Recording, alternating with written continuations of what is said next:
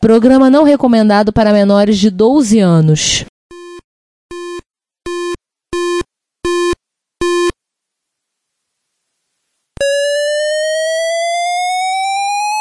Spectrum 81, Dragon Vic and Oric 1, Commodore 64, Amsterdam Granate Thorn Electron, cheaper BBC Micro.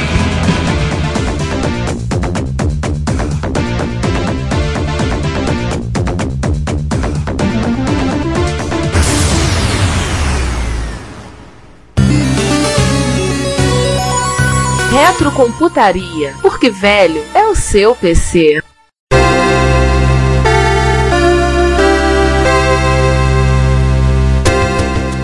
Atenção, emissoras integrantes da Rede Retro. A partir deste instante, estamos transmitindo via satélite ao vivo e a cores para todo o Brasil sob o sistema PAL M, o episódio de número 82 do Retrocomputaria Podcast. Bom dia, boa tarde, boa noite, bem-vindos a. Garçom! Ô garçom! Ô garçom! Ou é, a mais um Papo de Boteco Retrocomputaria. Ô parceiro, traz uma cervejinha gelada, dois refrigerantes e uma água. A pasta de ricota com torradas, por favor. Pera aí, ricota com torradas? É que a gente tá ficando velho, a gente precisa maneirar, cara. E mais um Papo de Boteco do Retrocomputaria sobre MSX. Enquanto o garçom não chega, bom dia, boa tarde, boa noite. Este é o episódio 82, gravado ao vivo, dia 15 de novembro. E que se você está ouvindo no nosso feed normal, você vai ouvir em algum momento aí, dezembro. Vamos falar mesmo, dane-se.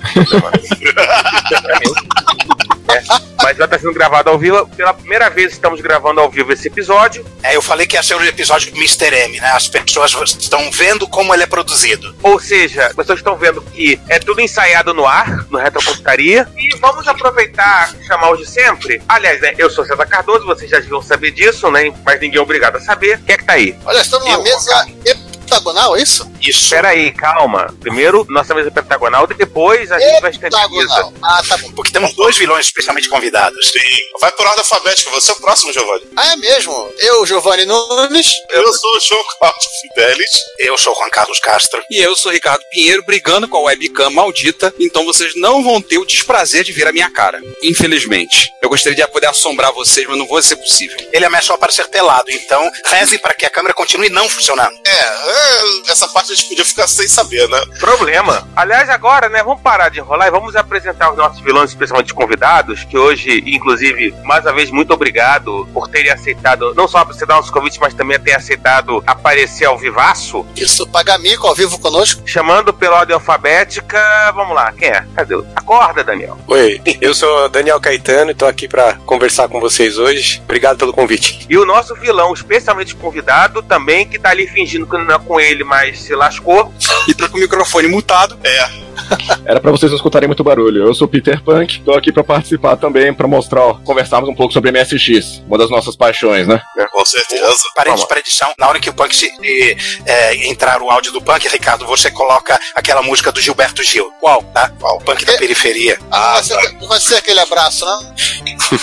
Aquele abraço é Jorge Benjor, não? Não, aquele abraço é Gilberto Gil. Ah, é? É. Jorge Benjor, não. Eu não sei nada de MPB, por motivos óbvios. É justo. Ah, coloca ali. eu também, eu também, eu também não. Gente, esse não é um podcast sobre Gilberto Gil. Ou sobre Jorge O ou Jorge sobre Benjor. punk rock. Isso! Boa! Se- seria bom se fosse sobre punk rock, mas. Pode tocar é nosso assunto. Mas esse não é um podcast sobre punk também, então. É um podcast com Punk, mas sobre Punk. É como punk, mas não sobre punk. Bem, a nossa ideia desse episódio é o seguinte: vocês sabem, nossos ouvintes, que todo ano a gente tem que ter pelo menos um episódio falando sobre MSX. Então esse episódio não é bem um episódio desse. Mentira. Falando sério, a gente quer decidiu fazer uma experiência, aproveitar que hoje é feriado, 15 de novembro, então ficaria menos difícil para todo mundo poder participar. A gente quis fazer a experiência de fazer essa gravação ao vivo, também é bom para os ouvintes que nos prestigiam. Alguns estão aí no chat, inclusive tem gente que pediu, o Sérgio acabou de lembrar, inclusive, alguém avisa ao Juan que aqui não tem edição. Eu falei, é verdade. Mas, Mas é bom, faz deixa, deixa esse negócio pro- até pro nosso ouvinte também entender que tem um, um trabalho que a gente faz de edição e que, na verdade, todas as piadinhas que a gente faz, na verdade, elas são calculadas perfeitamente para causar o máximo de efeito quando vocês ouvem. É, ou não, né? A gente também tenta, a gente também é arrocado. Mas a ideia do episódio é a gente fazer um bate-papo sobre, sobre arquitetura e um pouco de história, um pouco de coisas a respeito desse qual que nós chamamos de mais mágico dos microcomputadores. Então a ideia é ser num tom descontraído, relaxado, e aí a gente vai sair metendo o pau, falando mal de fabricante, vamos sair reclamando, vamos xingar. Ricardo, vamos aproveitar e vamos contar um pouco sobre os nossos vilões, especialmente convidados, porque que eles foram especialmente convidados para o episódio ao vivaço de hoje. Sim. Eles foram sorteados pelo gerador automático de pauta, não é isso? Quase isso. Me senti especial agora. Ó. Porque a gente conseguiu rodar o gerador automático de pauta. e aí. É, dessa vez a gente rodou ele no MSX. Não, ô, ô, João, vamos fazer uma observação aqui. Ao contrário dos Zorax, o gerador automático de pautas roda no Turbo R. Pois é. Roda. Os Zorax a gente tá apanhando pra fazer ele funcionar. Né? Então, O gerador de pauta não procura por G na ROM do computador. não. Aliás, eu vou, aliás, eu vou propor. Eu vou propor aqui depois pro Daniel Caetano dele portar aquele Sector X do arcade ou do NES, que for mais fácil, ou seja, nenhum. pro MSX e socar só o sprite do personagem lá do jogo da Capcom pelo Zorax e falar que é Zorax 2. Facinho. É uma ideia. Mas eu também posso portar o Zorax pro arcade. Que tal? Olha uma ideia legal. Aí, gente, gostei da ideia. Portar os Zorax pro ColecoVision. Olha, você vai conseguir. Ou pro Sega SG 3000. É, é É. impossível vai- converter a música incrível do Zorax pra tocar em outro processador que não seja PSG. Até porque ela foi especialmente feita para o jogo. Eu fico pensando no Zorax Deluxe. Para dois mais com o FM. Ó, Zorax Gold com suporte. A CD, V99 e o PL4. O PL4. V9990. Olha o projeto aí se formando, gente. Aham. Gente, qualquer Não, detalhe, 15 mil- detalhe. Qualquer 15 mil reais a gente faz, tá? E, João, os mesmos inimigos fazendo aquela mesma sequência de sempre, né? Todo mundo Sim. fazendo. Ou seja, a gente, Mas vai ter, que estra- a gente vamos- vai ter que estragar muito o Sector X, né? A gente tá se adiantando, falando de Turbo R, etc.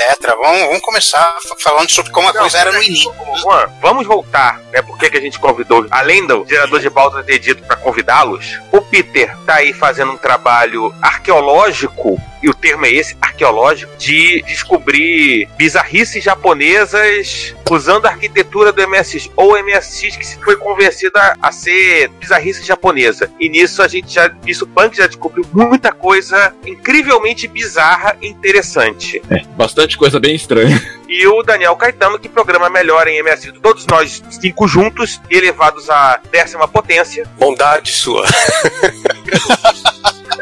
Não é que nós somos ruins mesmo. Exatamente. Pelo menos o Giovanni em Basic detona. Isso eu posso dizer com certeza. Sim, ele bota uma programar bem como. O Giovanni bota uma dinamite do lado do MSX, quando tá programado em Basic, ele detona. Meu Deus, aí- Já quebrou os três experts em Hotbit com isso. Pera aí, será que são aqueles três experts Hotbit que estão aqui em casa? Eu acho que sim, eles estão com cheirinho de queimado. Não, não, aí tem que perguntar ao Asen, porque eles fizeram uma escala na, no Asen Concerta. Vamos Perguntar ver, ao o, careca. vamos ver o quanto que o careca vai te xingar. E agora finalmente a gente partiu pro que interessa. Quer dizer, vai, bora.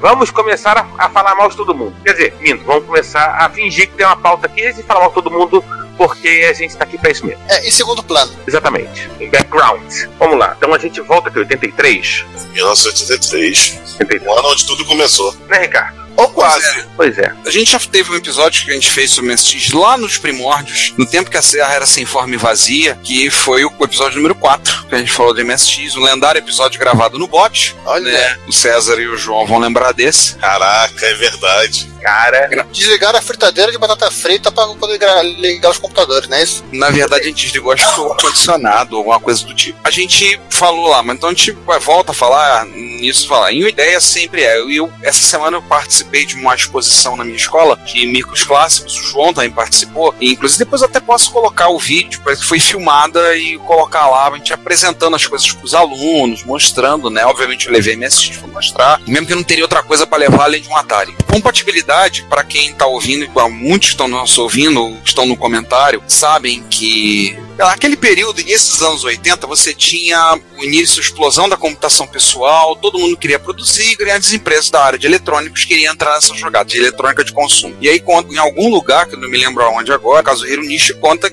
acho que na época, que era a parceira da Microsoft no Japão, recebeu coisa de 18 pedidos de empresas para desenvolverem uma BIOS e um BASIC para fazer cada um fazer um computador. E aí ele teve uma ideia de, da compatibilidade. Que eu, eu até falei isso para meus alunos, o que para hoje em dia é uma coisa comum, você vai lá no, na, na lojinha da esquina com uma placa de vídeo com chip da Nvidia, compra não sei o que, em teoria funciona, a não ser essa webcam da Philips que eu tenho aqui, ah. né? É tudo compatível.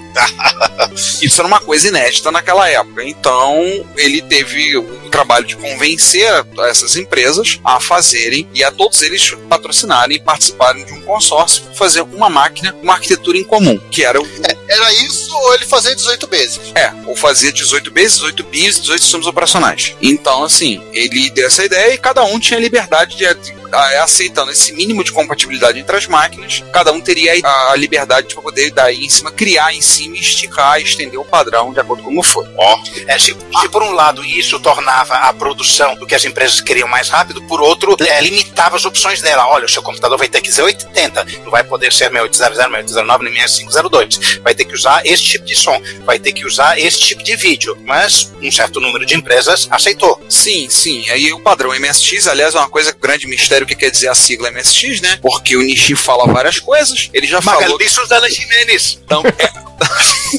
Também. Ora, ora. Também. Pegou essa aí, hein? Ai, ai, ai. Ele conseguiu desenterrar essa. Como é, é que é a musa dos MSXeiros? É... Muitas infâncias ao, todo mundo saber que é um homem.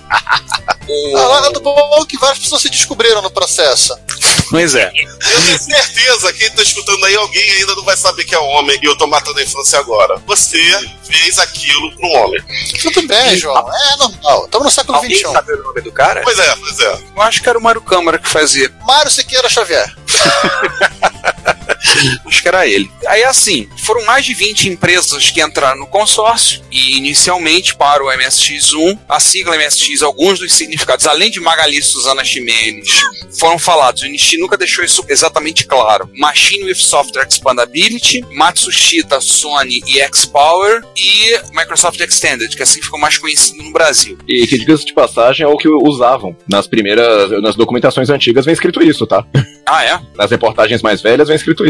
E também é, vem escrito que MSX é também é inspirado num míssil, no nome de um míssil. No nome do computador eu não sei, mas a sigla MSX Basic significa Microsoft Extended Basic. Então ali pelo menos a gente sabe que o MSX dali é o Microsoft Extended. E no DOS também, pelo mesmo motivo. Microsoft é. Extended DOS.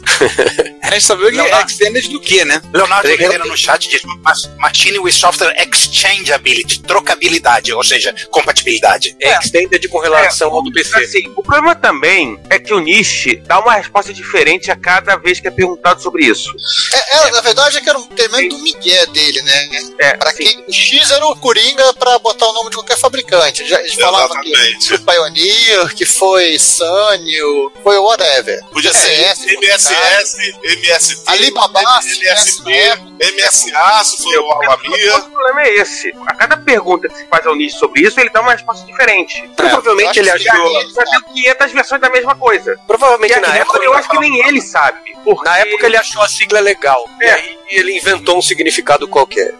É, como, disse, como disse o Leonardo agora no chat, né, ele dava a resposta que achava que ia agradar. É, realmente, concordo. E o Tabajara comentou aqui, Extended do Basic antigo. Praticamente tudo quanto é Basic veio da Microsoft. A é, Microsoft dominava é, nos Basics da... É, o que falou disso no episódio É, o que talvez pode dominava, né? É, enfim, já passando na frente da questão do Basic, é que como o Basic do MSX foi um dos últimos Basics dessa leva de micro 8 bits da Microsoft, início dos anos 80, porque você vê ali uma série de coisas que você não vê em outros Basic. Tanto é que se parece muito mais com o Basic que a Microsoft fez no PC, o, o M-Basic, do ele que propriamente ele é, parece muito né, com outros Basic 8 bits. Tanto é que logo depois a Microsoft partiu para um caminho diferente com GW, e aí depois que ela faz uma coisa menos ortodoxa com o Basic a partir do momento de Visual Basic e tal. Mas. Mas primeiro com que talvez o Extended seja isso. Porque de toda aquela geração de Basics que a Microsoft fez, praticamente de 76 MSX. Eu acho que o MSX foi um dos últimos, se não o último, dessa geração. Aliás, fala em último da geração, já me antecipando também. César, em geração é, é o Basic do Coco é. e o Basic do MSX. E, inclusive, esses dois Basic eles, eles herdam características que você vai encontrar no Basic do PC e até no GW Basic, comando, sintaxe e algumas coisas.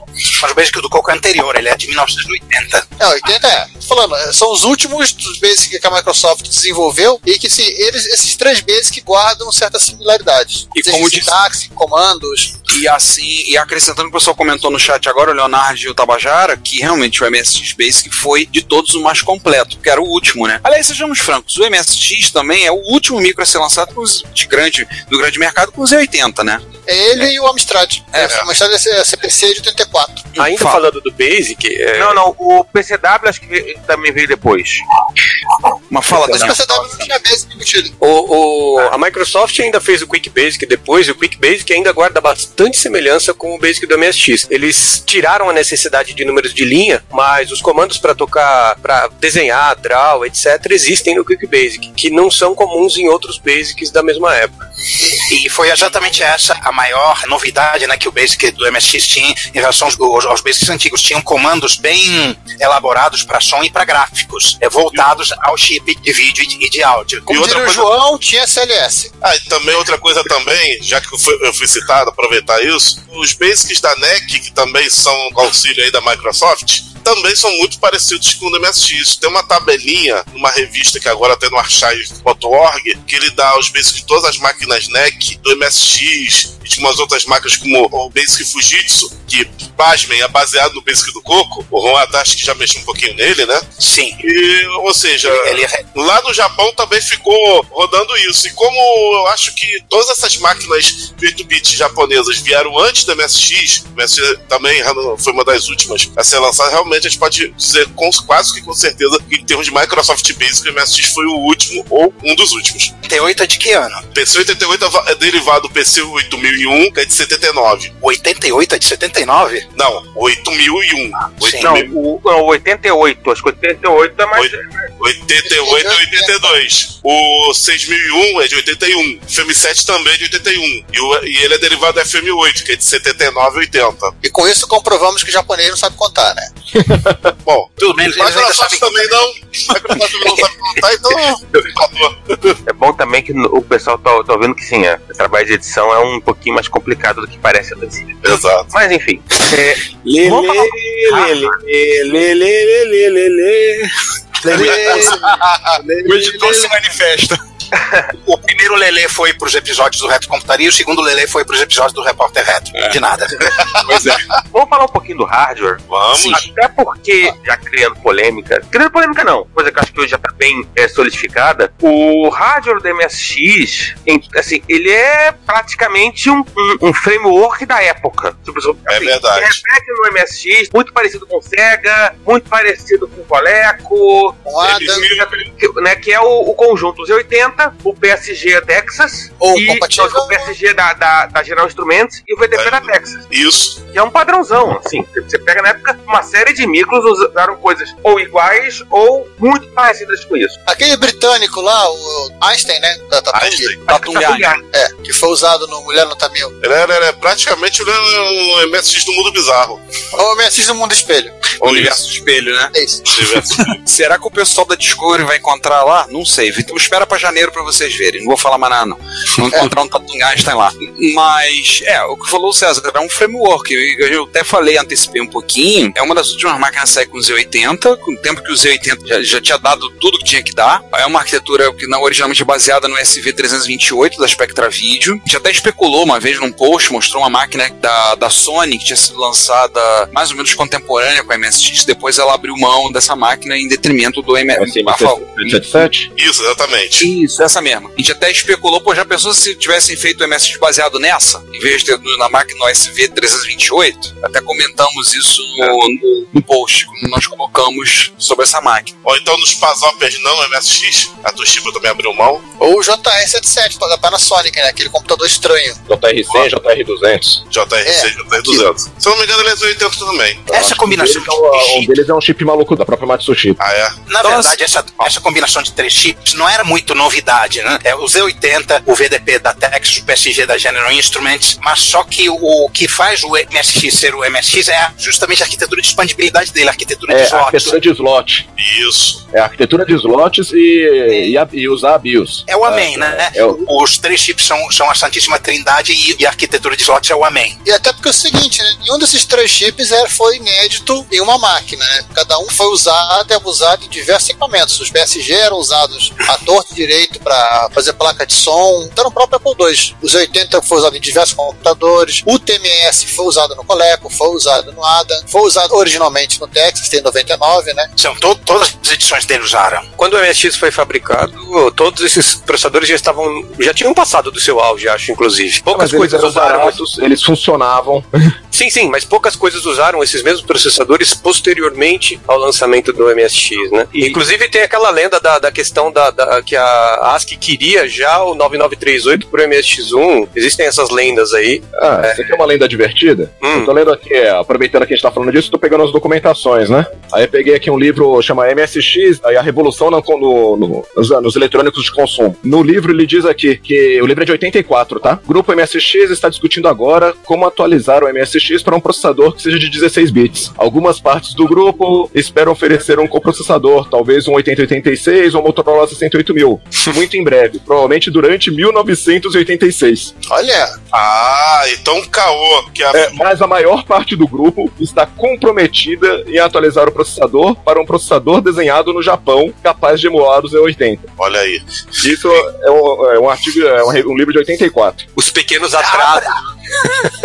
Mike, você acabou de me confirmar uma coisa que eu ventilei como boato outro dia e agora é, é verdade. Que a Fujitsu engoliu esse papo aí do pessoal da MSX e correu para fazer o FM Taos baseado nessas questões de boato. Por isso até que tem uma polêmicazinha do FM Taos se ele ia ser 68 mil também. É, é, o... é capaz da Sharp também ter olhado isso e ter corrido também. É, o que a gente lê muito, assim, se vai olhando as documentações, é o tanto que a megalomania acabou com a MSX. Fez ele andar mais é, devagar. Eu acho que isso não é questão só da megalomania, não. Eu acho que também, como é, pela origem japonesa, eu tenho a impressão de que, como era uma área muito nova, você não tinha grupo de jornalistas que tivessem fontes ali dentro das empresas que corressem atrás das informações. Essa é a minha impressão. Eles acabavam pegando, pelo valor de face, o que as empresas diziam. Então, se a empresa dissesse, ah, nós vamos lançar em 86 um chip de 16 bits que emulasse os 80. E você não tinha ninguém Tá quase pronto. E tá quase pronto, tá né, quase pronto. E você não tinha uma fonte dentro das empresas. Até porque também tem aquela história, também a lógica do, do trabalho japonês da empresa dos anos 80, que era um mundo à parte. E também você não podia ir, porque de repente, se publicasse algo que, que não gostasse, você ia, ia, ia cortar o teu, o teu acesso. Então essa é a impressão que eu tenho, de que comprava pelo valor de fato que as empresas diziam e ninguém ia questionar. E aí ficava essa guerra de informações. Porque se você pegar tudo que se diz sobre expansão de MSX, tem um bando de coisa que não bate. Tem um bando de coisa que uma briga com a outra na mesma época. Eu, eu acho interessante sai, que realmente já tinha mais uma coisa. E no Ocidente, onde já existia jornalistas que ah, tinham acesso a, a fontes internas e coisa e tal. Como o MSX era uma coisa meio exótica, que era japonês, que foi talvez microjoria japonesa com mais entrada dentro do Ocidente, né? Aquela coisa, ah, meio exótica, Japão. Então, tudo que vinha do Japão também tinha Lost in Translation, né? Sempre tem ah, isso, é. não adianta. E acabava essa série de coisas. Porque tu, se você pegar, de repente, eu, eu pego livros de 84, eu tenho certeza, Punk, vai, vai ter algum livro, alguma matéria de alguma revista que vai contradizer o que está nesse livro. Não. Que são coisas completamente diferentes. Isso é absolutamente normal. Tem, um, uma série de coisas sobre o, o MSX que eu acho que não saberemos porque ou as pessoas morreram. Nossa. Naturalmente. Alguém vai falar, ou é caô é, ou então, cara, são 35 anos de MSX ano que vem. Pois é. Ou então, coisas que se perderam nas burocracias das empresas, em conversas, em, em coisinhas anotadas, essas coisas todas. Muitas, coisas... coisas realmente não têm essa organização histórica das coisas. Muitas coisas podiam ser intenções também das empresas, né? É. Eles pretendiam fazer, mas. Então, mas, mas elas pretendiam e fizeram. Elas ficaram esperando para tentando fazer o processador Z80 delas. Exatamente. Uhum. essa, caso, essa questão é realidade. Elas pretendiam e ficaram tentando fazer. Só atrasou um pouquinho depois de 86. Só essa um questão específica do processador. Só, só falar um comentário rápido sobre o questão. O livro, Vai, alguns perguntaram pra gente no chat sobre o livro. Ele tá disponível no archive.org. O Punk mandou o nome, eu pesquisei e já botei o link lá. Então, para o pessoal no, no archive.org tem esse livro lá e é curioso para você ver os planos, né? As ideias mirabolantes que estavam rolando na época. Aliás, Ricardo, Archive.org está sendo a bíblia para quem quer material de micros japoneses. É, é assim, ler esse livro é. Tem coisa bacana. É, que tem uns planos do. Você dá para entender algumas decisões bizarras do MSX. Por exemplo, essa, tem uma questão em particular que eu queria falar, que eu queria falar, que é a questão do processador. De, ah, vamos fazer um processador compatível com Z80, com arquitetura de 16 bits, etc. E essa questão de, de fazer o processador tem um problema, tem um precedente histórico, que é o da Itachi com o 6309. Lembram? Uhum. Eles eles tiveram problemas legais, ou eles sentiam que iam ter problemas legais se, se resolvesse fazer um processador que estendesse as capacidades do, do outro processador, ou seja, sendo melhor do que outro processador e compatível com o processador da empresa existente, no caso a Motorola 6809. Me pergunto se é um processador, uma extensão do Z80, não esbarrou em um advogado da empresa dizendo: olha, não faz isso porque a Zilog pode causar problema. É o famoso, já falei que vai dar merda isso. Na verdade, a própria Zilog ela, ela, ela contribuiu com esse problema porque ela não lançou um substituto, né? Ela fez o Z8 que era um microcontrolador basicão, o Z80, que é 8 bits, e o Z8000, o Z8000. e os três não eram compatíveis. É, é o que eu, fez, quem fez o, o, a continuação do Z80? Foi a Itachi, é, 64 180. É, o que faz todo que sentido. que, que, veio a ser o 180, o próprio Z180 que foi licenciado pela Zilog anos depois. Mas, mas o Giovanni, mas acho que faz todo sentido pra Zilog. Porque aquele negócio, hum. tipo, na prática, pra qualquer coisa que fosse um pouquinho mais sofisticada, você usar as, as instruções secretas. Todo mundo sabia, era o segredo mais mal guardado da informática no, nos anos 70, 80, foi a instrução secreta do, dos não 80. São secretas, são, são, são instruções não documentadas. Não é, é secreto, assim, não é oficial. Mas, instruções não é documentadas. É que o contrato do estagiário acabou antes de terminar o texto. Assim, e é aquela coisa: se a Zilog fizesse um sucessor dos 80 que só rodasse as instruções documentadas, ia sair um monte de coisa que não ia quebrar e todo mundo ia reclamar. Ah, Zilog lança um troço que não funciona, sei lá, 40 a 50% dos softwares para 80 porque não tem as instruções não documentadas. Por outro lado, se eles colocassem as instruções não documentadas, essas instruções passariam a ser documentadas. E eu não sei, na verdade, qual é, ou assim, se a Zilog estaria disposta a engolir o orgulho de ter que documentar as instruções não documentadas, porque todo mundo passou a usar as instruções não documentadas, e para fazer um sucessor dos 80, ela deveria documentar as instruções não, não documentadas. Ou seja, além de toda uma questão, é por isso que eu tenho questão de ego da própria Zilog. A Zilog, ela estava interessada em engolir o choro de ter que aceitar que sim, na prática concreta das coisas, no mundo real, as pessoas usavam e abusavam das instruções não documentadas? Olha, eu acho que não. Olha, o Jonathan comentou no chat assim: a impressão que eu tenho é que a Zilog não estava preocupada em nada com retrocompatibilidade, o que seria importante para os fabricantes de micro. Sim. E o Leonardo, o, o Leonardo acrescenta sobre. Não, corrobora isso. É, e o Leonardo completa sobre a questão das instruções diz que são efeitos colaterais de como funciona a PLA interna do chip. Usar essas instruções impede a Zilog de implementar novas instruções no chip.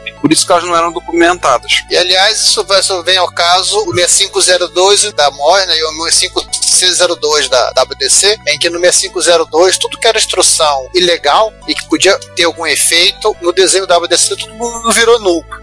Foi um jeito de resolver o problema. NOP, você quer dizer, né? é, NOP, legal. Vou fazer uma pergunta que tem a ver com esse conflito aí de periféricos e chips, mas eu acho que essa pergunta, eu acho que ela vai ficar mais pra tarde, por causa que a gente tá falando meio da sequência do coisa. Eu vou fazer agora agora, então ela. Não rolou uma treta similar entre MSX Music e MSX Audio? Ah, ali a questão é, é dinheiro mesmo. É, o que, que aconteceu ali de ter, que isso atrasou não cronograma da MSX dois anos. Eu sinto, por exemplo, que em relação à concorrência, o NEC que lançou o FMD em 85, todo mundo foi para 86. Por causa do, desse rolo que o MSX Audio, oficialmente só tivemos um FM no MSX em 88. Eu vejo muitos joguinhos que tem FM, tudo que é plataforma no MSX não tem por causa disso. Do que é plataforma de micro é, japonês. Tem, ah, ah, no padrão do PC88. O PC88 MK2 SR vinha com o. Não, não, João, tô falando, falando o seguinte: quem mandava na norma, no padrão? A NEC, não é? Sim. E quem fabricava o B78? Somente a NEC. Então, assim, ela definiu que ia ser esse chip e ponto final. Enquanto. Apesar que o chip FM é do, NEC e da Yamaha também, tá? É, mas é aquele negócio, né? Cada um quis, vamos dizer que, ah, não vou usar o chip da Yamaha, e por aí vai. Enquanto o, Punk procura algo que ele vai mostrar pra gente, vamos só Sim. falar rapidinho. Fal- Falamos do TMS 91X8, né? O X varia por. se a- não, é 91XY. porque Sendo Y varia de 8 a 9, que é 60 50 Hz. Aqui já tem coisa que os fabricantes de MSN andaram fazendo. Em pau, Ele modos KSC. 40 É, isso, obrigado. 40 que é o modo 3424, 3224, 35.392, 6448, só no Team Punk. E tudo com 16 cores. O AY, T3910 e um processador que todo mundo esquece que também faz parte do MSX, que é a própria PPI. Né? Tecnicamente o MSX tem quatro processadores. Nesse período já, os fabricantes japoneses começaram a botar as asinhas de fora e fazer certas pequenas modificações no padrão. Por exemplo, eu sei que tem vários modelos de MSX1 de segunda geração, não, não só o fato dos 80C da NEC, né, seu D780, a própria PPI e o PSG foram integrados num chip só, fabricado, não lembro agora, acho que da própria Toshiba, eu acho. E a própria Toshiba andou fazendo o seu próprio VDP compatível com milhões de aspas. Agora hoje podemos fazer as pinhas hoje, João. Opa,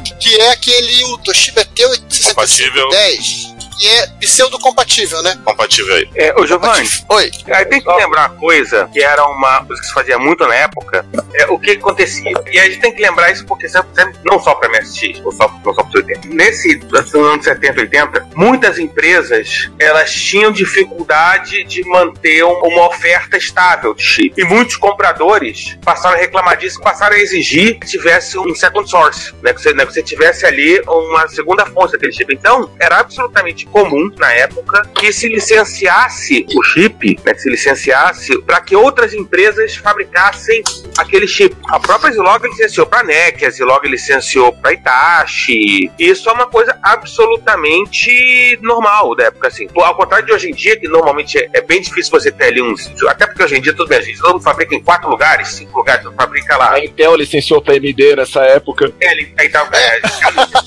Verdade. também por, contrário Olha, você tinha o, o Intel da AMD, literalmente. Não, era.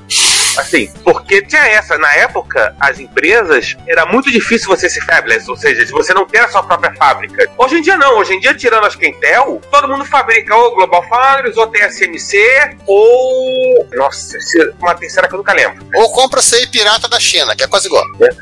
Mas, na época, você tinha que produzir o próprio chip. Então, assim, você estava dependendo da própria capacidade da empresa. E muitas vezes, se você comprasse, precisasse comprar uma grande quantidade de chips, muitas vezes a empresa não tinha como te dar aquilo ali. E aí você, comprador grande, diz, "Ó, olha, eu quero ter um- uma segunda fonte do teu chip para que eu possa comprar de outro lugar. Então, era absolutamente comum que você licenciasse, né? Por, assim, e tava lá, era uns 80, tava licenciadinho, bonitinho, inclusive, né, com as, as, não, não, as não documentadas. Né? Por isso é que é, isso é coisa importante para entender por que que basica, a maior, maior parte dos MSX japoneses, particularmente, usaram chips ou da NEC, ou Sharp ou Itachi. Isso também servia para o TMS, também servia para Y. É, uma coisa interessante aí que falou assim que começaram a fugir do padrão. É importante lembrar que o padrão diz que é pra usar o chip tal ou equivalente. É. Tá? Então, assim, é- Hã? Ou compatível. Então, vou- então não- não- você não tá fugindo do padrão se você utilizar um melhor ainda. Contanto que faça o que o primeiro fazia, tá ótimo. Tanto que, assim, alguém me tira uma dúvida. Eu já li em algum lugar que tem modelo de MSX que tem o PSG e tem modelo de MSX que tem o SN da Texas. Não, é SN não. Texas não. É Não, o Não, mas tem o Yamaha. Não, SSG. é Yamaha, isso, da Yamaha. Isso, é Yamaha e SSG, que é quase a mesma coisa. É, te dar um exemplo, dois exemplos. O 8235 é assim, e se eu não me engano, a Itachi H50 é assim. É, o H50 é fácil, né, João? Abre o teu aí. Ah, 8235 sim, e eu, se eu já abri, já confirmei. Abriu ao vivo. Eu vi foi para todo Ao vivo, não. Aí ia ser legal. Vai, a gente tripa o computador ao vivo, né? É, eu, eu quase fiz isso aqui pra mostrar um chipzinho do, do, do FM aqui. Ah, mostra aí. Mostra aí. Você perguntou por que o MSX Music. MSX Music é culpa desses caras aqui, ó. Opa. Tá? Isso Deixa aqui é um ver. terminal Captain, que era subsidiado pelo NTT. Sim. Não tem nada a ver com MSX. A, a maior semelhança é o Captain NTT, né? O micro, né? Esse chipzinho aqui, não sei se alguém consegue ver, é o FM. Olha aí. Peraí, esse retângular, esse quadrado aí? Esse Não, não, retangularzinho embaixo. aqui, embaixo. Ah, embaixo. Não, porque o, o tá em, Aí, levando. ah, tá. Já vi, já vi qual é. Entre o quadrado e, e um ROM, Entendi. esse cara é um FM. Todos os Captains que tem som tem um chip de FM, tem o YM2413. Todos. Todos os modelos que tem algum som tem isso. É, também tem um módulo do Master System, né? O, M- o Mark III, que também usa o mesmo FM. Já que a gente tá, tá seguindo adiante aí na pauta, alguém introduz o, o MSX2 logo pra gente Assim, sair da seara das máquinas que eu Ô Giovanni, deixa eu só falar um negócio interessante do MSX1. Vai, É assim, eu, eu tenho quase nenhum MSX1 aqui custom, embedded. Mas o MSX1, ele foi, a gente vê aí, foi utilizado em dois arcades aqui no Brasil, que a gente sabe. Foi embarcado em dois arcades. O MSX1 tem um tipo de arcade japonês, que é, na verdade é um, é, é um jogo que impõe pornô. Você joga, você perde três vezes, aparece um japonesinho tirando a roupa. Tá? Eles também só usavam MSX1, não usavam MSX2. Tá? E isso aí ficou em uso durante muitos anos. Eles usavam o MSX1 da Pioneer ou usavam o MSX1 da Victor. Tinha tanto com Laserdisc quanto com VHD. Era isso, que eu ia falar, é era isso que eu ia falar. Reza a lenda que a própria Taito usava um Pioneer capado lá dentro, no lugar da, da placa de arcade. Isso é verdade? Taito eu não sei, mas assim, a fabricante é, New Jatri tinha bastante disso. E depois tem algumas placas que são placa custom mesmo. Então, daí é mais, mais pesadinho. E geralmente essas aí são compatíveis com a MSX2. É, porque o- as placas da, da Taito e daquela Data East, elas têm a especificação todinha do MSX. 80, PSG, FM, tudo, FM, VDP, tudo do MSX1. É, esse aqui é um Laserdisc de um desses jogos aí de, de joguinho Para pornô. uso industrial. Ah, tá bom? para Ah, o uso industrial. tá bom, para o industrial, né? Ô Punk, antes da gente mudar pra MSX2, é, uma, você tá lendo esse livro aí, uma coisa que sempre me passou pela cabeça é se a ASCII enxergava o padrão MSX como um padrão de computador exatamente, ou se eles interpretavam o MSX como sendo um núcleo que era para ser usado em tudo quanto é tipo de produto de consumo. É, por acaso, então, Boa por pergunta. acaso eles fizeram um computador que embarcava isso com tecladinho e tal. Isso, era pra usar em tudo, inclusive em computador. Certo, eu acho que isso ju- explica muito da arquitetura dele, das peças de prateleira e tudo mais. É, era pra embarcar. MSX em televisão, era pra embarcar em telefone, mas- era pra ter home automation com MSX. Mas Daniel e Punk, é impre- assim, eu vou lançar com uma provocação mesmo. Mas não era coisa muito dos anos 80. Os- Nos anos 80 se acreditava que o computador seria o centro da casa. Eu tenho essa impressão. E aí você aí pode discutir sobre isso. Que o computador seria o centro da casa inteligente. Tudo seria controlado a partir do computador. Eu tenho essa impressão. E eu lembro, até a gente. Acho que, gente- acho que já postou no Retrocomputaria, ou em algum lugar, um vídeo do Lazy Game Reviews que ele, ele resenha dois programas de automação dos anos 80 e 90 que me passa essa mesma impressão de que a lógica da época era o computador seria o centro de toda a casa inteligente, que portanto você precisaria de uma arquitetura de computadores, uma arquitetura ortodoxa de computadores, vamos dizer assim, que você colocaria dentro dos aparelhos para que fizesse essa, essa comunicação e que fosse o centro de uma casa inteligente. Eu, sim, é uma provocação que eu, que eu, que eu gostaria aí da gente aproveitar esse, esse, esse momento né, de discussão se o MSX é só um computador ou se é uma plataforma de, Ô César, de eletrônica. o MSX ele tem uma diferença muito grande dos outros computadores. Ele foi feito por indústrias que vendiam eletrônico de consumo mesmo.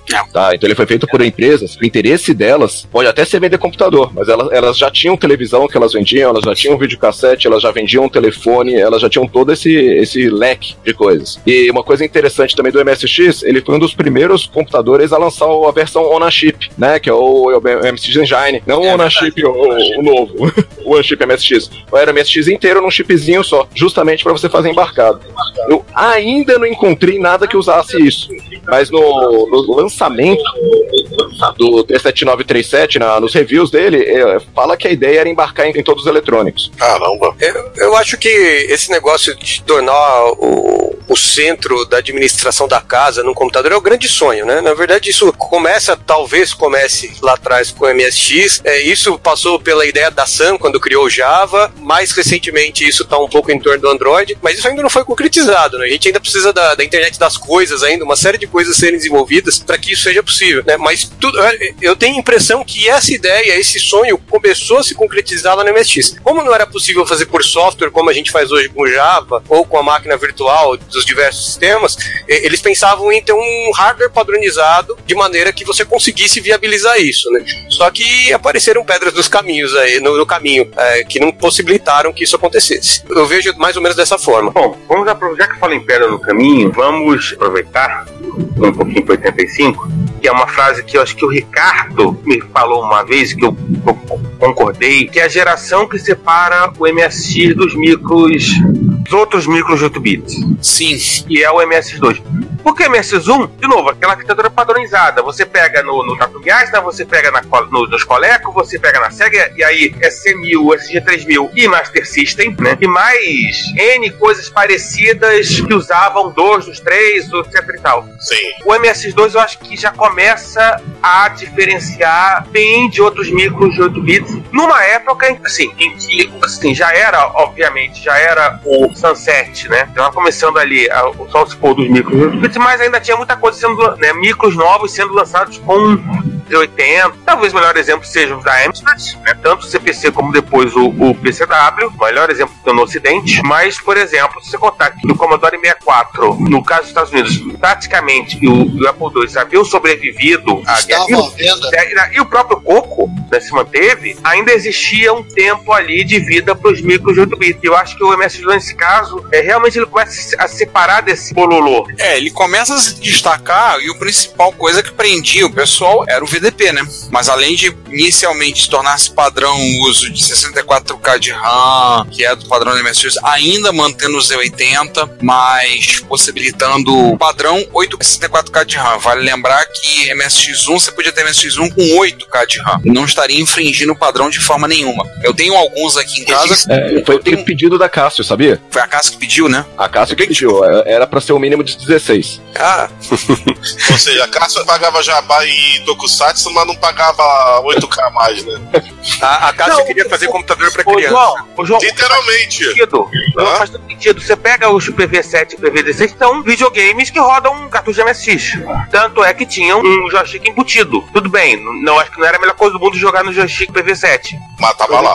Mas estavam lá. A Cássio, ela lançou micros videogames MSX. Sim antes até dos Emix, que era um videogame mais clássico. E só pra explicar o que, que eu disse, é um seriado que até passou no Brasil, que é o Giban, que é o Robocop em japonês. Giban Rido Alberto Policial de Aço Giban. Isso, exatamente. Esse mesmo. O do meme. Se vocês repararem no carro dele, o computador do carro, é um PV7. sim, sim. Balancear a roda. Ó, é, é uma suspensão ativa, né? Uhum. Olha de novo, no mesmo livro que eu passei, quem baixou um em PDF, qualquer coisa assim, é na página. página 66 do livro. É onde ele diz exemplos de configuração de MSX. O exemplo mais barato é, é por videogame sem teclado, TV Game Machine, o que me faz lembrar do Paxo. E o segundo mais barato aí é o computador pessoal, é home computer, com RAM de 16K, não tem 8K listado. Punk, mande de novo o link pra esse livro que eu perdi a conexão e, e voltei e não tem mais o histórico do chat. Quem mandou o link link foi o Joxic. Eu vou catar aqui, aguenta aí. Tem no archive.org. É, mas é, não, mas eu, mas, mas eu, peguei, eu peguei justamente o link lá do archive. É. Ah. Virou uma frase imensa que eu não lembro. Ah, tá aqui. Já passei. Aí, essas máquinas com 8K, elas não rodam Basic, não, né? Roda. Roda. Roda. Roda. Roda. roda tem 2K livre. Basic, você não consegue fazer nada, o que é outra coisa. Você vê lá, disponível 13K pra, pro Basic, tu fica... Não, não é 13, né? Acho que... É- não, se você tem 8K na máquina... Alguma coisa assim. Você se sente com um TK 82 na mão, basicamente. É. Não, é, se você colocar um cartucho de disk drive, ele não roda. Eu já fiz esses testes com o emulador. Dê uma olhadinha na penúltima, no começo da penúltima, da, da terceira página da pauta, pra vocês verem o que, que mais ou menos significa ter 8K de RAM. Acabei de ver ali. Você fica triste, você fica deprimido com isso. Não. Isso não roda nem um online em Basic. E, e não tem control pra aliviar, né? Não tem o que fazer. É, não, Daniel, sequer carregou. Ó, mas assim, ó, fica a dica pra quem tiver um MSX com 8K só, pega Maper. Vou dizer um, um negócio. É... Maper, tudo que tem já Maper junto, ele já consegue subir mais. Essa decisão, essa solicitação da Cássio, ela é responsável por facilitar a vida dos desenvolvedores que querem mexer em programa em ROM. É, deu uma padronizada, né? Ah, por quê? Ixi, Daniel foi, soltou a bomba e Daniel, foi embora. Daniel se é. congelou. Daqui a pouco o Daniel volta. É, o lado bom é que assim, você sabe que a, a RAM vai ficar em E000 e ponto final, né? É. Apesar que eu, eu vi que lá pra. Isso, isso no início não foi problema. Mas lá pra 86, eu vi que os programas e cartuchos já exigiam 16K de mínimo. Ou seja, por isso que até aquela expansão marota da Cássio. Pra já consertar o problema que ela Sim, pra consertar o problema que ela mesma criou, né? Sim. E mesmo em cartucho, o jogo já não rodava no MSX da Cássio só com 8K. Ah, mas tem uns que só some a apresentação. Salamander só some a apresentação. Só. só. O jogo não, roda. O jogo roda. Você vai tentar jogar, boa sorte. Provavelmente deve sumir o final também, né? É, e você chega no final, eu nunca consegui mesmo. É, a opção da Konami perdeu. A Konami deveria. A apresentação eu perco, mas aí, final eu aí, perdi. Aí não é culpa do computador. é, teu, Ó, teu nível de Daniel aí de novo. Pelo menos teu, nível, dele. teu nível de habilidade, os 8K não influencia. Exatamente. Pode reclamar de um monte de coisa, até se o teclado é ruim, e realmente era. é, se você jogar com o teclado, esquece. Boa sorte se você tá jogando. É, e não sei se vocês viram também. Não era muito melhor o joystick embutido no case do PV7, mas a princípio, se você tiver a mãe, você pode zerar. Né, se eu não me engano, depois lançaram um bundle já com controle que eles davam na caixa. Mas enfim, ou, seja, é novo... ou no PV16. Um dos dois vinha com controle na caixa. Ou seja, de novo consertando o problema que ela mesma criou. Faz parte. Com certeza. Sim. e pelo tamanho da caixa, era o tipo de problema que ela podia criar à vontade e que alguém consertaria para ela. Ou, ou, a própria caixa ou a ISC. Mas enfim, vamos voltar a falar de MS2, porque a, a gente ia falar da parte de vídeo que é realmente, aliás, áudio. Ah, áudio. vídeo, aliás. Vamos começar a falar de vídeo. É, primeiro. vamos falar do vídeo primeiro. Porque o vídeo é a diferença. O, o áudio no MS2 é, uma, é praticamente um ponto à parte, né? É. Ah, na verdade, o áudio começa a ficar importante no 2 mais. É, mas é, no vídeo... áudio tem treta, né? Tem treta. Eu já meio que um antecipei ela. O vídeo é que a gente vai falar desse momento, que é o famoso V9938, que a gente já citou como parte de uma das lendas urbanas, que nunca saberemos se é lenda urbana ou não. É pior, a pior lenda urbana é que você não sabe se é lenda urbana ou não. Sabe qual é o. sabe qual é a parte que confunde? Sabe qual é a parte que confunde ainda mais a nossa cabeça? É, é o fato de alguns MSX, como o da Spectra Video da Yamaha, ser MSX1 e vir com VDP. Esse VDP 38. É pra ter 80 colunas. É, na teoria, é isso. O cartucho de 80 colunas, ou 180 da Gradiente, tanto o NET como. É, editor. O Ed já vinha, também tinha um V9938. Assim como também o cartão da, da, da Sharp. Da Sharp. Sim. Porque a única V99 que não usava o 38 era a DDX. Não, DDX e o da Microsoft usavam o 6845, que é a mesmo da placa CGA dos PCs. E do, e do Amstrad. E o vídeo o, do Amstrad. O da Gradiente também não é esse cara aí? Não. Não, 38. É 38? Olha, talvez. É, porque é o seguinte, copiou, é quase redundante, né? O cartão dentro da coluna da Microsoft. Da Microsoft? O VMX80. É, VMX80. Ah, sim. Então a Microsoft teve dois cartuchos. Da Gradiente, da Sharp. Microsoft teve só o VMX, VMX80 e a DDX copiou, né? E tinha aquele. Ah, tá, aquele, DDX aque, é, aquele botão de contato que você segura, fechava o contato com o seu dedo, porque botar um conector ali é, vai aumentar muito, quer ser muito projeto. É, pra né? você setar entre os sete caracteres do MSI ou do PC. Sensacional, cara. Essas ilusões eram sensacionais. Era literalmente assim, era um fio, é. o fio chegava até a parte, a, a, a parte do conector da, da tampa do, do cartucho e tinha um papel alumínio ali que você tinha que botar o dedo fechar o contato. Ou seja, tu dava curto ali quase. Sim, você fazia parte do computador. Olha que lindo. É. O da DDX tinha uma agulhinha também, né? Um, pininho horrível. É.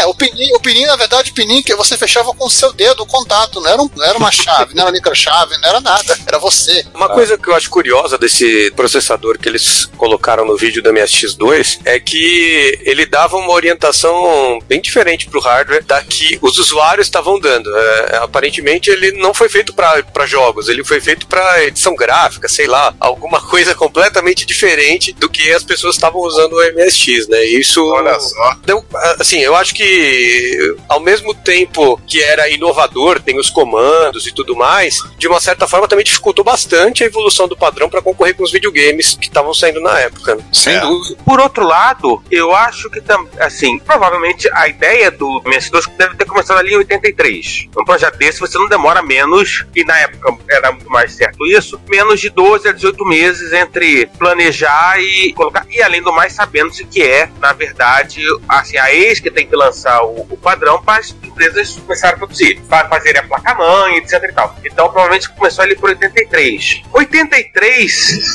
o, só uma pergunta, o NES é de quando? O Famicom? 83. 83. 83? Não, 85?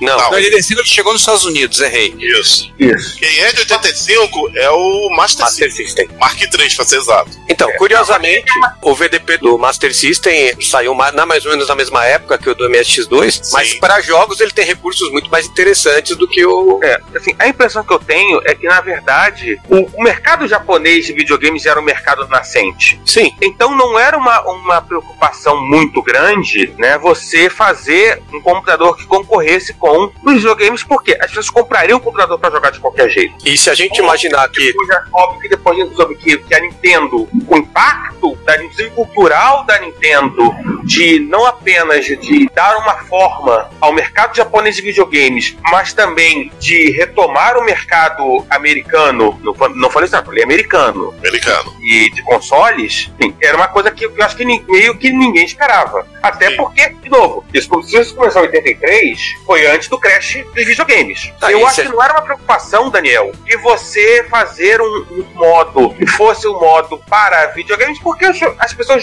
comprariam, jogariam em computadores de qualquer jeito. É, e se a gente imaginar que talvez esse processador tenha sido encomendado lá para 82, 83, a Yamaha, pode ser que a atrasar um ASCII. pouquinho pra variar um pouco. É, então, mas pode ser que a ASCII tivesse uma visão bastante diferente pro MSX do que o caminho que o MSX acabou tendo, né? Exato. Fora um Ah, outro no próprio detalhe. processador, o processador V9938, Sim, nisso aí eu vou falar assim, eu tenho um artigo, fiz um post lá no meu blog, vocês colam aí no chat. por favor, manda o link. O chat tem um problema. Ele censura qualquer coisa que se assemelhe ao endereço web. Eu tentei trocar o dois pontos pela palavra dois pontos, o barra pela palavra barra, mas aí disse, ah, ah, ah, conhece esse truque, não deixe você postar, não deixe. o, o termo, o termo básico da URL pro pessoal achar no Google. Eu acho que é mais fácil a gente fazer o seguinte, então. A gente pega um bloco de notas, a gente vai juntando essas URLs e vamos tacar tudo, tudo no. na coisa, tudo lá no- na gravação. Ei, César, que negócio é Quem é que você tá? Quem é que apareceu aí? Clá- A Cláudia acabou de chegar. Pra quem não sabe, que o César tá no primeiro andar, tá na sala lá de casa. Ah, Ó, mas ó, o que, que tem no artigo ali? Dá um. Dá um Olha, Cláudio. Oi, Cláudia. Oi, Peter. Tudo bom? Olá. Tá fluindo aí. Oi, Daniel. Oi, tudo bom? Tudo bem?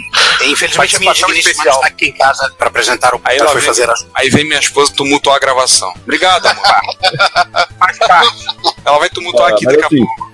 É, a gente É, ainda mais quando ela descobriu o que ele fez com a câmera. ah, tem texto dizendo que a Microsoft pediu ter 80 colunas. Ah, Tá? Foi um pedido dela para ter 80 colunas, pra rodar, que afinal ela queria um dos pontos de venda do MSX era rodar os programas do CPM. Mesmo não sendo da Microsoft, os programas feitos para CPM da Microsoft precisavam de 80 colunas. pô, obrigado, obrigado, tio Bill. Por que eu pareça, ele fez uma, ele, ele pediu uma coisa altamente relevante. Como o Leonardo falou no chat, eu acho que o, o Nishi também queria rodar o Windows no MSX, porque os comandos do VDP são todos adaptados justamente para fazer uma interface de janelas. Ô, japa é. megalomaníaco. Mas assim, se você Não, olhar. eu o- acho, eu acho que não é questão de ser megalomaníaco, não. Se a gente for pegar historicamente, no início dos anos 80, eu acho que todo mundo fez uma corrida pra fazer um ambiente gráfico em computadores. É. Né? Assim, a maioria não chegou, mas todo mundo correu pra isso. O Todo mundo queria ser Macintosh. Talvez um aspecto disso fosse eles terem padronizado a Memory Mapper né, no, no MSX2, porque um, um computador para você usar para jogos e para aprendizado e para coisas básicas realmente não precisa de 64K, mas eles inventaram um esquema de bank switching que pode levar até de, de memória, então tinham isso em mente, tinham profissionalização, tinham ambiente de criar um sistema operacional mais complexo. Mas Eu queria falar dos gráficos dele. Sim. Uma coisa que a gente esquece, assim, na verdade, a força sinistra por trás do MSX, além da ASCII, era a NTT. Hum, O MSX Music é um chip feito para rodar nas coisas da NTT. O V9938, a NTT é o única companhia que é o Technical Manual do, do VDP, a única companhia que é agradecida nominalmente ali é a NTT. Nossa! Olha, a lápis japonesa. A NTT é a única empresa que a Yamaha e a ASCII confiam. É, e a NTT ela estava fazendo um videotexto, um videotexto com características gráficas, e as características gráficas dele, ele precisava ter pelo menos 204 pontos na vertical, pelo menos 248 na horizontal, precisava ter 16 cores numa paleta de 512. ele, tem, ele tem a eminência parda do MSX. É, mas não precisava ter sprite, poxa. O que faz todo sentido. Eu, sabe, não precisava Essa ter é sprite. a- né? Aquele sprite Gochambra do MSX2. É, é que negócio. Ah, já que o Ele colocou ali no final. Já que o menos essa é 18 tem, tem.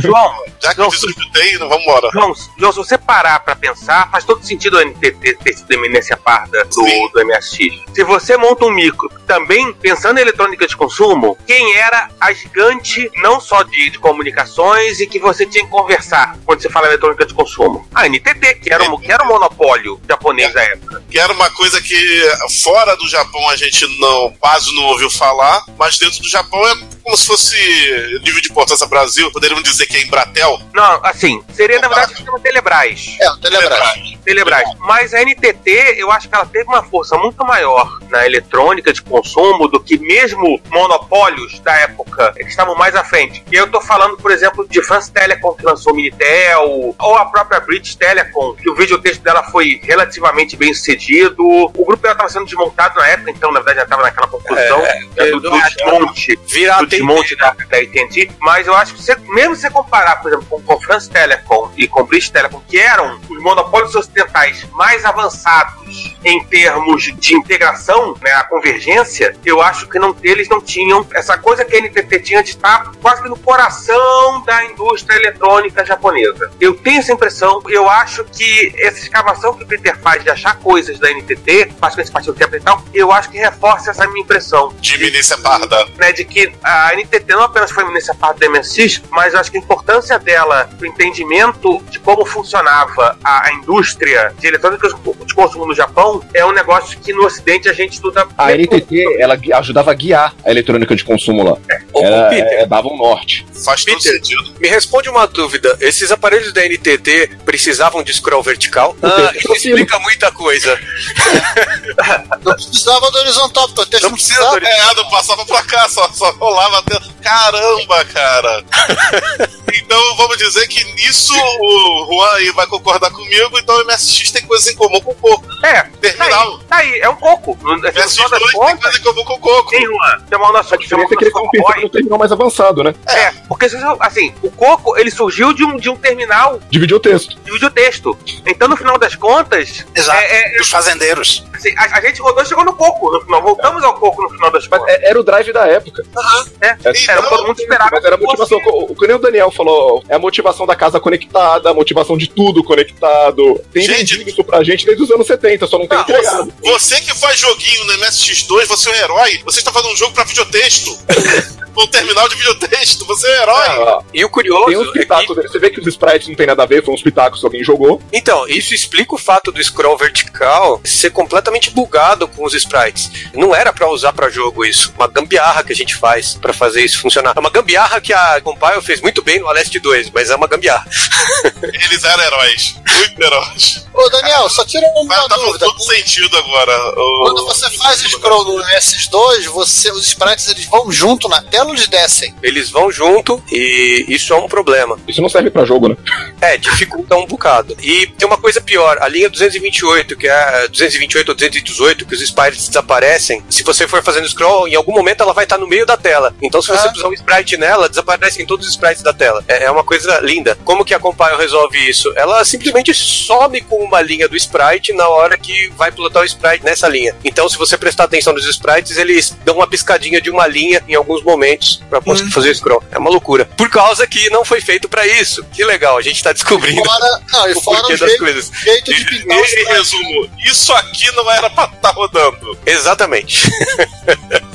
isso aqui não era pra estar tá rodando. Não, não por acaso, assim, eu posso estar errado, João, tu não confia, mas eu acho que a Konami ela resolveu não brigar com isso, fazendo praticamente sem fazer jogo desse tipo, né? Só, só o jogo tipo Nemesis, grades, né? O Scroll. Não que ela fez o Sky Jaguar. Não, o Sky Jaguar, Road Fighter, mas anterior ao. Anterior ao, ao 38, porque eu Mas nada, nada específico de MSX2 é. da Konami tem scroll horizontal. Tem, quart. Horizontal? Mas o quart é já, lá no final, os caras já. É, e, e, mas o, os caras já tinham o seguinte, João, já. É. Peraí, vocês estão falando do vertical? O, cara da o quart é, é o, que, o que faz assim? O, que faz o quart é vertical. Tá, mas tem, tem o. É vertical. Inotori também. Inotori, bem lembrado. Mas é de quando Inotori? Ah, 87. 87. 87. Ou seja, já, ou seja, já existia um conhecimento até de como dar a volta nas limitações videotêxticas do 9938. e, gente, graças ao videotexto, Kojima criou Metal Gear. pois é, né? Caraca, agora, agora toda a lógica do MSX agora vai, vai, vai, ser cercado por videotexto. Não, não mas, mas essas são as duas lógicas do MSX. A primeira é que ele era pra ser um, um computador ubíquo, era pra estar em tudo. Sim. Ah, essa é a primeira. A segunda é essa parte do videotexto. Que vai essa acompanhar. Parte do videotexto. Que vai acompanhar até o TR, né, o Punk? Uma, uma coisa curiosa. Eu só não sei. Fala, Punk. Eu, uma coisa que eu não consegui descobrir ainda é qual os fotorrealistas do 2 mais. Mas aí a gente anda no passo a passo aqui. Não. Mais pra frente a gente discute. É de ideia, daqui a pouco a gente. Aliás, vamos, vamos fazer uma pequena mudança na pauta, se todos concordarem. Ah, vamos entrar na parte de vídeo do 2 mais. Depois a gente volta pro. E aí a gente volta, a gente entra em tanto 2 como 2 mais, porque eu acho que realmente os dois se acabam se ligando muito. É, antes, antes disso, tá antes bom. Disso, eu queria fazer uma parte. Sim. O Basic do MSX2 ele foi completamente bem adaptado pro 9938. Correto. E o Daniel travou de novo. É, acontece Daniel, toda vez que ele resolve falar. O Daniel começa a falar e a. Ele começa a falar e trava. E trava. Eu, eu, falar, eu, que os verticais de RAM é importante pra quem usa ROM. Mas assim, lá do bloco eu posso seguir um pouco isso, né? A, é, segue um pouco isso, depois ele bota a parte dele. Tá bom. Pronto, mais A extensão um. do Basic do, do MSX2. Quem caiu? Daniel. A Daniel já tinha caído. A extensão do Basic do MSX2 assim, foi muito bem feita. É Sim. coisa difícil se, você vê isso em outros computadores de 8-bit. Por exemplo, a, a Apple, quando lançou o GS, ela não botou nenhum suporte às características do GS 76, 77, eu acho. Assim como a própria Commodore, que não foi evoluindo com nenhuma extensão de Basic desde a época do PET. É, a, bom, a Commodore é um caso à parte, né? É, é um Commodore. A Commodore, a Commodore, a Commodore eu posso, posso falar duas palavras que definem tudo sobre a Commodore? Ah. Jack Tremel. Obrigado, Ricardo. Você acabou de. Tá, tá bom. Pô, é... afinal das contas, né? É o patrono, né? É o patrono hum. do podcast. É o patrono é. e o padroeiro do nosso podcast. Sim. Mas é. War. João, você tá aí? Tô, Daniel sim. voltou. Cara, a, a net tá me trollando muito, muito, muito.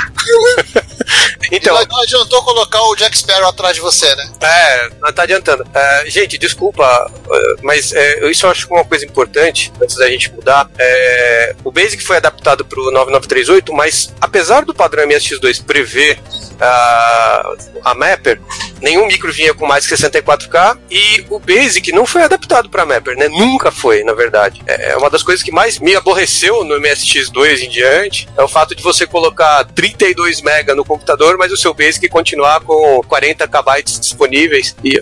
Até o Basic do Coco 3 tinha noção dos, da memória acima de 64K. Ah, então, não tirando a Handisk, né? Que depois eles acrescentaram com, com o DOS e tal, acho que tem nada praticamente que. Não, não, o DOS 12 ele usa uma Handisk rudimentar que permitia você literalmente fazer um barra temp, um barra TMP para guardar coisa na, na parte alta da memória RAM, né? Ué, o Daniel. Gente, Daniel, você Daniel, Daniel você falou... e, o, e o Peter caiu? É isso? Sim, o Peter já volta. Ah. Daniel, Daniel tá aí. Oi. Peter virou um bonequinho. Eu ia fazer a pergunta que agora eu lembrei de um detalhe que o MSX2 tem suporte que não casa com a lógica do videotexto. Suporte é Light Pen. Light Pen eu acho que não, causa, não casa com a lógica do videotexto, mas casa com a lógica da interface gráfica e DTP, que parece que era um dos focos que a ASCII queria também para MSX. É, que era a corrida e aquela época. coisa. Tá, todo é, mundo e, atrás disso. Ele, e todo mundo achava que todo mundo ia ficar com o braço esticado, né? Durante horas a fim para mexer no computador. É, ou, ou então, então, então ter um monitor na, na, na, mesa, né? Ou então, Um assim, tubo de de novo, imagem na mesa. de novo, dentro da lógica do, do computador cubico, por exemplo,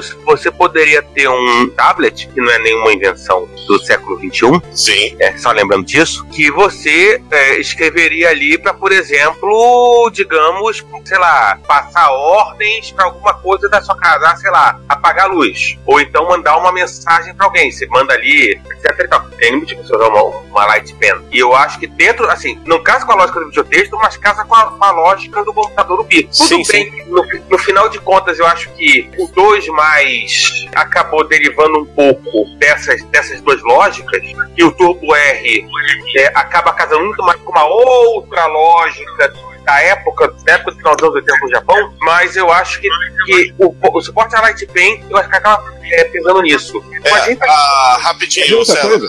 Volta, volta um pouquinho, é, pro Punk pegar essa. Não, Punk, eu fiz a pergunta: qual é a lógica da Light Pen nesse contexto de videotexto? Que o 9938 tem suporte a Light Pen e, agora me lembrando bem, a Light Gun, que eu acho que o princípio é o mesmo, então. Poxa, esse terminalzinho aqui é que eu tenho que achar, mas ele tem uma Light Pen. Ponto! Pronto! Achamos. É, a Light Pen é as coisas clicando na tela. Sim, então tá tudo explicado. Você falou uma coisa sobre memória. Tá o inferno, ainda mais que o Ricardo, que tem um Captain, sabe, aquele controle é impossível. Putz, nem fala. Aquele Ah. controle só, só serve pra eu. Asterisco MSX tralha. Pronto. Botou MSX2. Só serve pra isso. O resto é horrível. Não, não dá. Então, a Tá, Light Pen é pra você clicar nas coisas. Lá na escola eu mostrei os alunos, já- eu virava pra eles e falava assim: ah, eu fui buscar esse controle remoto aqui, discreto, e o bicho parece uma fita de vídeo VHS. Aí todos os alunos, caraca, professor, Lembrando- Ricardo, veio com ele, eu vou dizer o quê? Ricardo, Ricardo, Ah, você tá com o controle aí? Pede pra Cláudia descer com ele. Pede pra Cláudia desse tá. Aí eu mostro. Aguenta, aguenta um segundinho, gente. Eu vou, vou catar ele aqui, vou botar. Vocês verão em breve. Então, é, parece uma telha. né? É, é uma versão compacta do Amstrad, passando na frente da câmera. E Nesse o momento- Daniel, Daniel, uma pergunta é que a lógica da Light Pen pra Light Gun é um pulo, né? Sim, também, mas é, eu acho que a Light Da Gun gambiarra, a gambiarra pra, pra especificação, né? já A era Light, não.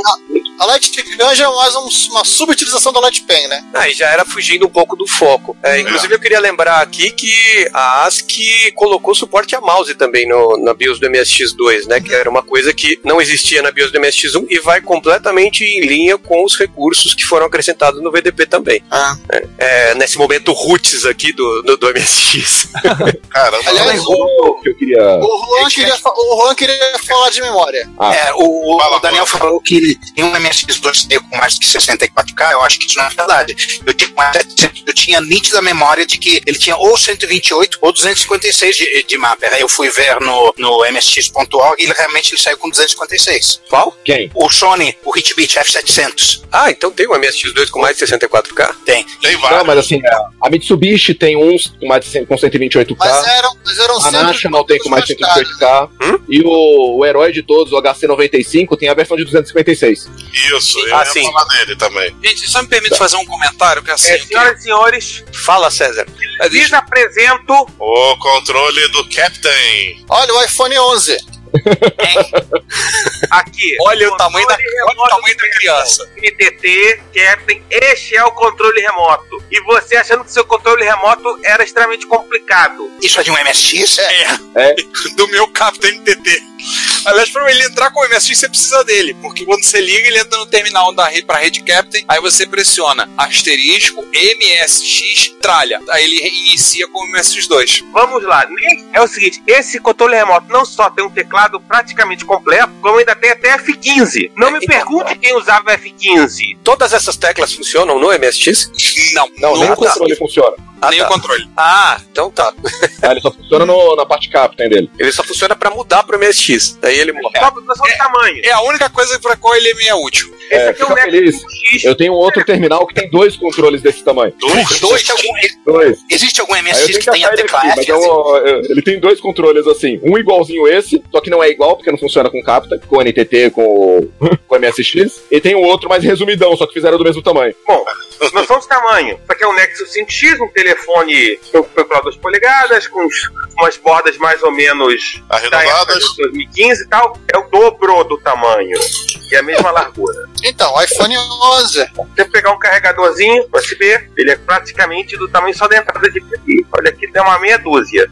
Pegar um copo de água.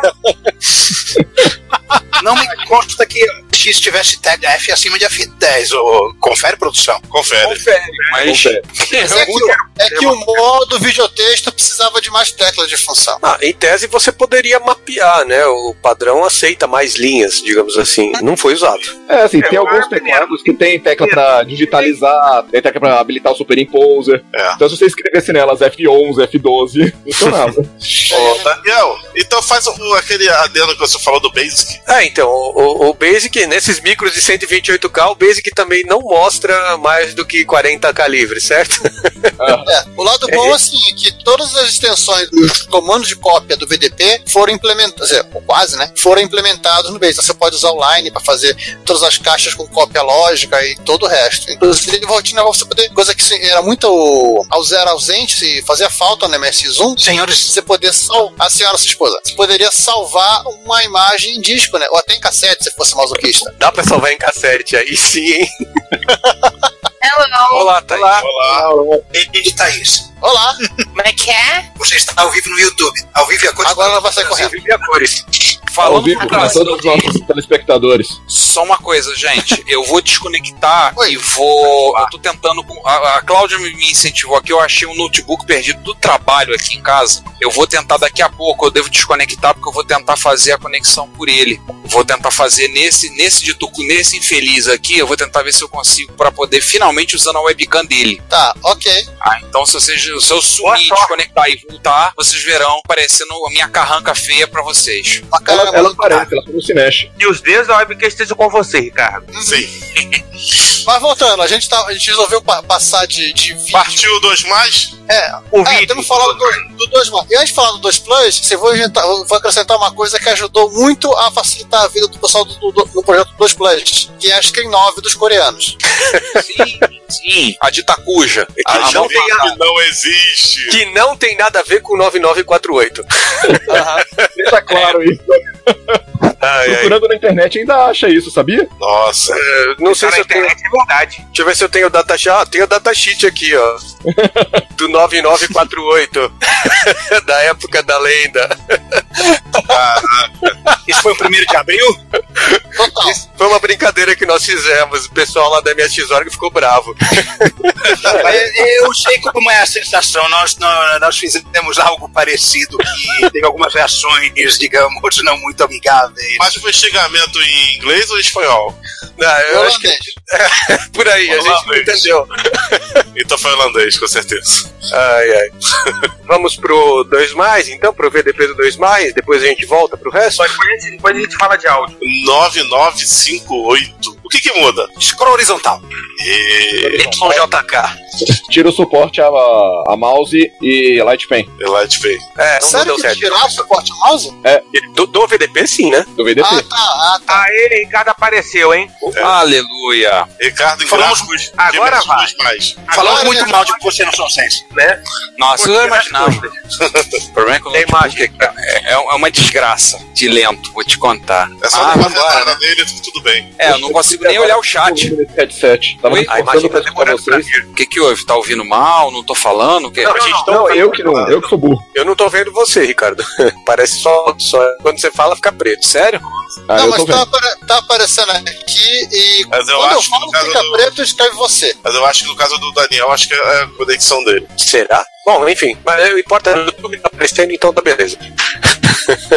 Exato. Então, 9958 foi só isso? Botou scroll e tirou suporte a mouse e light pen? Não, né? Tem mais E os modos fotorrealistas. gosto, né? Ah, sim. E os modos fotorrealistas. Que aí, poxa, ia ser legal esperar o Daniel voltar nisso, nisso aí. Que ele. Ah, Olha aí. de novo? Não, o Daniel tá aqui. Eu tô aqui. Daniel, Ah, tá. tá aí? Mas então, quase não estava. É, Eu acho que o, o- talvez o, o Google esteja com problema pra sincronizar tanta gente com o vídeo ao mesmo tempo. pois é. Sim, sim. Mas então é- para de pular na frente da câmera. Estando, estando áudio sincronizado, o resto a gente se vira. O que seria o Y2K? YJK. YJK. É Y2000, é o ano 2000, é o bug do milênio. Pois é, com ficha YJK. O que seria isso? Por que não RGB? Ah, o YJK é um jeito de você conseguir mais cores gastando menos bits, menos memória. É uma treta. Ah, então ele, ele, na realidade, ele parece com JPEG um pouco. Aham. É, inclusive, assim, a, dou um doce pra quem adivinhar duas companhias japonesas que participaram do desenho do, do JPEG. A Yamaha. E NTT? NTT, uma, outra começa com A. Acho que. É.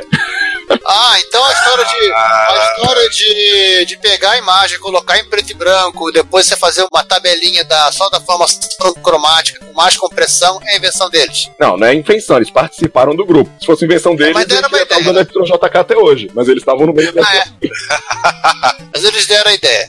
Ou alguma, ou foi era uma ideia, ideia corrente na época, ou chupinharam a ideia, ou implementaram o esboço, ou. É, acabaram implementando, já tinha na prática esse por trás, pra todo mundo sabe que o olho humano enxerga mais intensidade luminosa do que cor. Então isso era uma Ah, forma de tá dois você. Daniels de novo ali. Agora voltou. Temos dois. Um Daniel se mexe e o outro não. É. Agora voltou, voltou. Agora eu tô vendo o Ricardo também. Ah, aí, aí. Daniel, a gente tá falando sobre YJK e, e a contribuição dele ao mundo, né? Então, como o Leonardo colocou no chat, é, ele é uma forma de explorar alguns recursos da forma de composição de vídeo para apresentar imagens fotorrealistas ah, com o menor número de bytes possível. O resultado que a gente tem é parecido com o do JPEG de uma compressão média para alta, o que para a época era excelente, muito excelente, muito bom, ah, principalmente você comparando a qualidade da imagem com a quantidade de memória que ela gasta, né? Memória era Não. caro, precisa lembrar isso. Memória até hoje é caro, né? Só ficou. Até hoje continua sendo caro, só ficou menos caro. Ricardo, assim, eu acho que não é só questão da memória cara, mas, assim, em vários momentos a gente teve problemas de oferta de memória e que essa oferta de memória acaba impactando o preço da, da memória muito pra cima. Então, assim, hoje a gente tá passando por um momento desses, né? Nesse momento. Pra quem lembra ali nos anos 90, na primeira metade dos anos 90 também a gente passou por um momento desse, né? Famoso incêndio.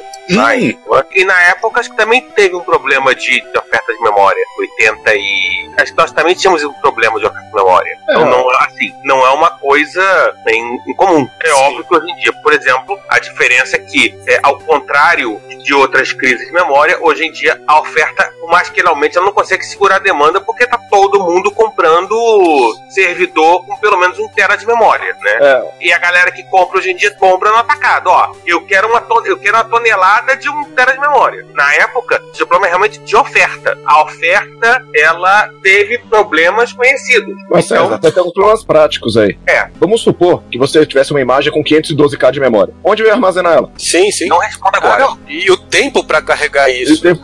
É em fita cassete. Sabe, onde é que eu ia guardar? Eu não ia ter onde guardar. Eu não ia ter banda pra transmitir ela. Era importante que a memória que fosse o uso fosse pequeno. tá? Sim, sim. Eu não sei de cor aqui, mas tem o MSX Magazine em que eles falam de que na, na próxima geração do MSX ele vai conseguir tocar um vídeos direto do CD-ROM. Olha. Outra coisa que a Fujitsu engoliu.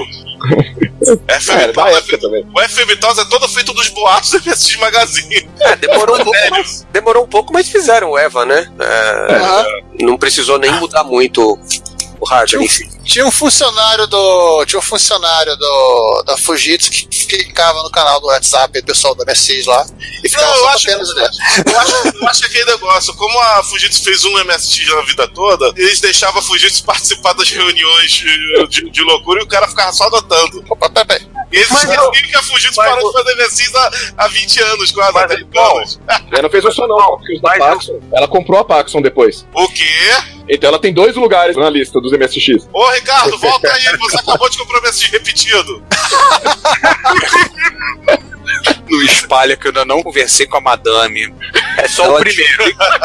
Não, é só o último.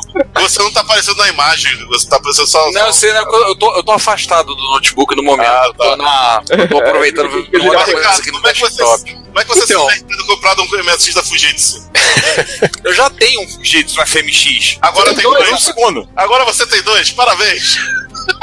Bom, falando do, do VDP do MSX2+, o 9958, eu acho que ele começa a mostrar um pouquinho da esquizofrenia que começou a se apropriar do padrão já no MSX2, mas avançou em diante, né? Ele acrescentou uns modos que não tem nada a ver com o propósito original e não resolvem os problemas que existiam, né? Ele, ele mostra imagens fotorrealistas paradas, porque não tem capacidade de processamento para mexer. Ih, oh, Daniel trollando Caetano de novo. Daniel trollado Caetano. Nesse caso é trollado, isso que eu ia falar. Daniel trollado Caetano. Mas eu entendo o que o Daniel quis chegar. João, é um negócio que não serve pra nada. É, mal comparando. É, eu acho que eu sei qual a pergunta que você vai fazer. Mal comparando, eu acho que esse modo do MSX, não sei se tem algum nome específico, lembra o modo HM do Amiga, modo RAM. É, os, é, os modos RAM do Amiga foram usados igual do 2 Play, né? E as outras foram pra. Tela pra, parada com todas as cores. Mas, João. Mostrar a tela estática. João, tira uma dúvida japonesa sobre modos fotorrealistas de imagens paradas. Isso ajudava na hora da galera ver aquele rentaizão da massa?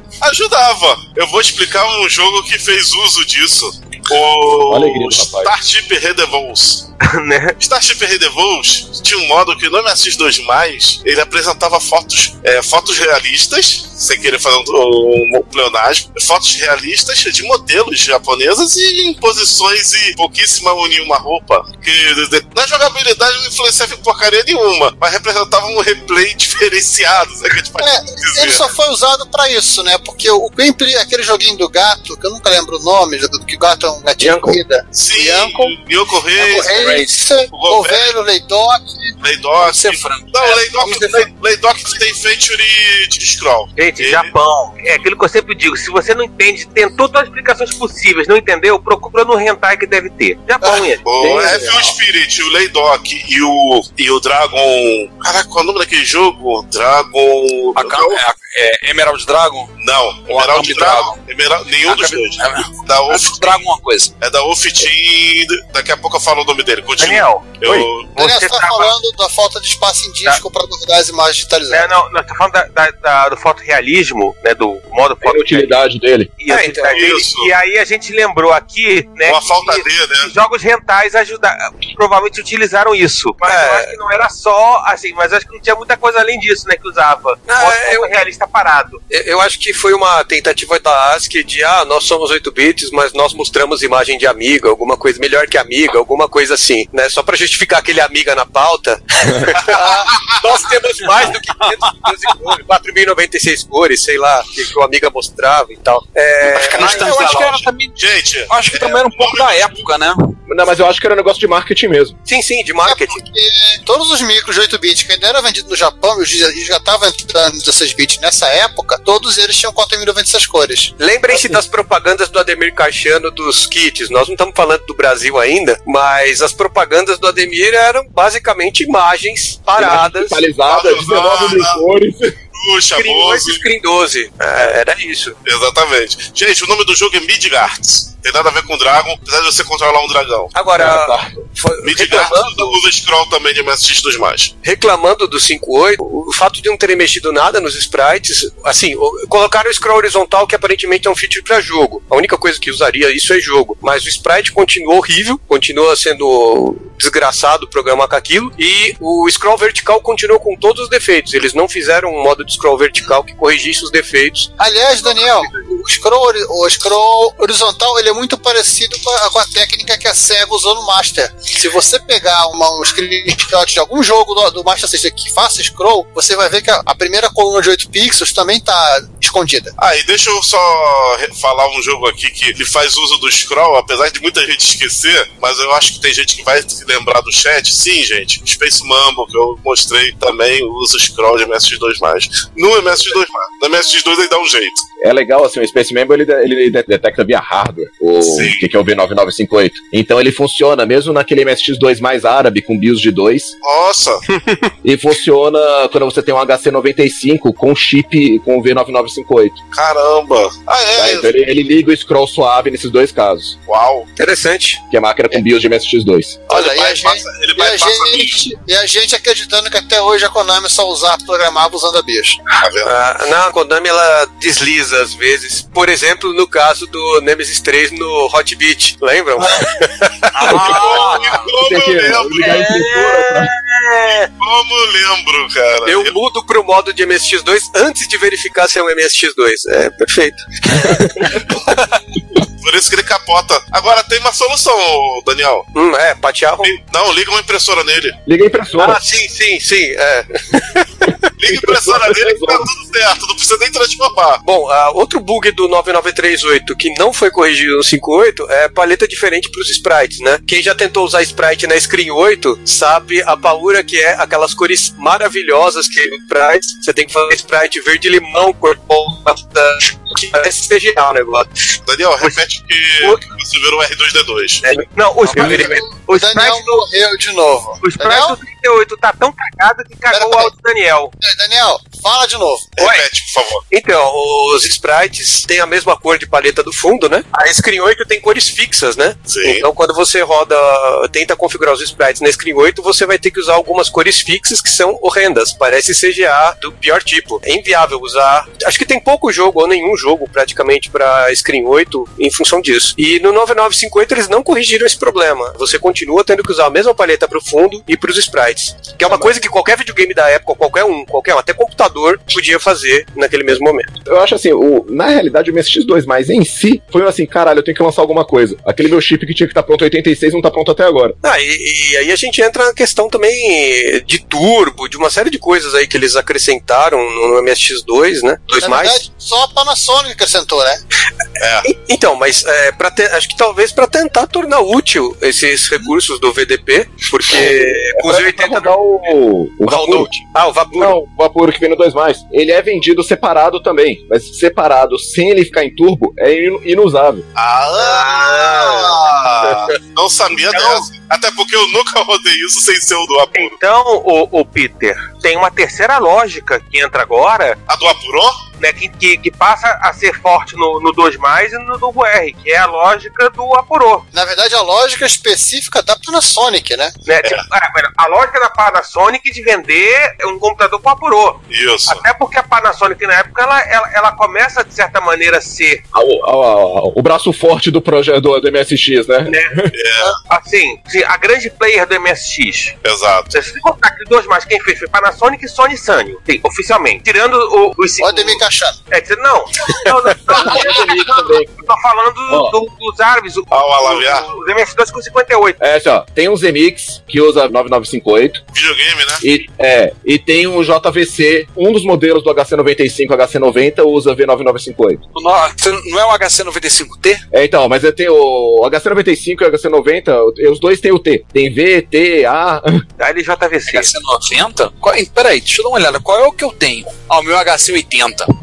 Ah, não. é MSX2 padrãozão mesmo. Não, eu sei que ele tem um 38 lá dentro. Já ouvi. Eu já desmontei o meu pra limpar. Ah, tá. É. Então. Um dia que eu logo volto aqui. Então eu, assim, então, então tem uma terceira coisa que acho que a gente passa, que acho que começa a tomar conta, e aí eu acho que passa, e eu acho que a gente começa a descer pessoas até do Turbo R, que é a, lógica da Panasonic vender o Apurô. Né? De vender MSX Apurô. Esse Vaporô. no 2 mais. Tanto é, ô Giovanni, eu acho que a questão do kanji no 2 mais se tornou muito mais importante. Foi é, aprimorado, com certeza. né? É, porque até porque o MSX, o MSX 212 ele trouxe isso, suporte a nome de arquivo com kanji, permitiu você ter, abre aspas, nomes longos no. Esse aqui é o, é o editor de texto que vem no, no WX. Hum. Tá, esse aqui. É, tem até escrito aqui, ó. Como visto no WX.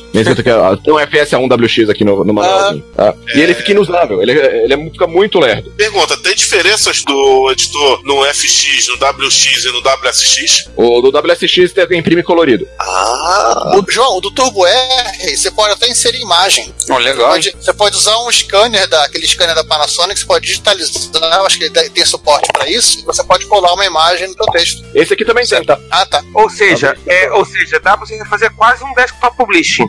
Sim. Também era um já... termo da época. Que em japonês. Nós, é, o que cá entre nós, isso deve ter alavancado muito as vendas, porque você tem uma máquina barata e uma suíte razoavelmente poderosa ali rodando em ROM, você liga o micro e já tá, já tá na tua cara, poxa, gravando em disco e imprimindo. Uhum. Pô, e, e, eles vendiam uma em vida casada impressora, da Panasonic ainda.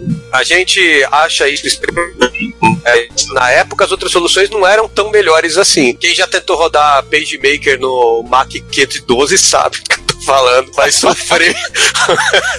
vai sofrer com aquela desgraça, mas era o que tinha de melhor na época. Né? E Daniel, quando a gente tá falando de uma máquina de 89 mil ienes, que era um MSX2 da Panasonic, o Mac, que era só em porta da época, tava na casa dos 500 mil. Uhum. Sim, nessa, brincadeira, é, nessa brincadeira de se, se fixar em nichos, né? A Sony foi pra parte de vídeo, tá, como uma empresa de, de, de, de da área de, de, de, vídeo, né? Isso, incluindo o, o HBIV1, né, o digitalizador, mas aquele workaround. Inclusive tem a propaganda, né? Tem uma propaganda é. com tudo da Sony, né? Monitor Sony Trinitron, o MSX, no caso, um XV, o digitalizador, câmera, tudo. Tá uma série de propaganda. Até, até essa imagem. Tá mais preguiçosa, né? Peraí, só uma pausa, uma pauta. É, eu sonho do Werner ter montado um conjunto. Ah, ah é? Sabia disso. Aí até, inclusive, interface de drive externo. Ah. E todos os periféricos ali mostrados. Acho que tem até joystick ali da Sony. Ali se bem que o XV, não, se bem que o XV já tem, né? Sim, mas eles botaram mais uma ali pra você. Tá não, acho que era um trackball, ou mouse. Aliás, o, mouse. o, curioso é isso, né? O curioso é isso. E a Sanyo vendia o MSX2 Plus pelado mesmo pra quem queria jogar joguinho em ponto final. É, mas também tinha um modelo único dela de dois drives. Era o único MSX2 mais com dois drives. Ele, eu, é. Acho que era o grande diferencial que o Sanyo era. O... Eu acho que ela fez isso porque os japoneses começaram a publicar projeto com botar um segundo drive nesse modelo. Aliás, uma coisa que vocês não sabem é que tem alguns jogos de MSX que fazem igual os micro da NEC. Você bota os dois drives e ele lê, sem fazer swap. Lê um e depois o outro? É, tem alguns jogos que fazem isso. os dois, né? Ele sabe que tem um segundo drive e como carrega de lá, não fica Exatamente. Igual, igual o micro NEC, igual o X68000, você bota lá os dois disquetes e ele vai lendo. Ok, essa eu não sabia.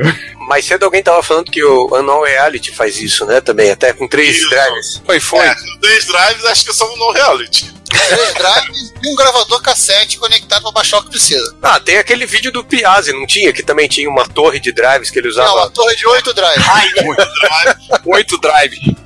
Ele fez RAID 5. Fez RAID 6 com drive.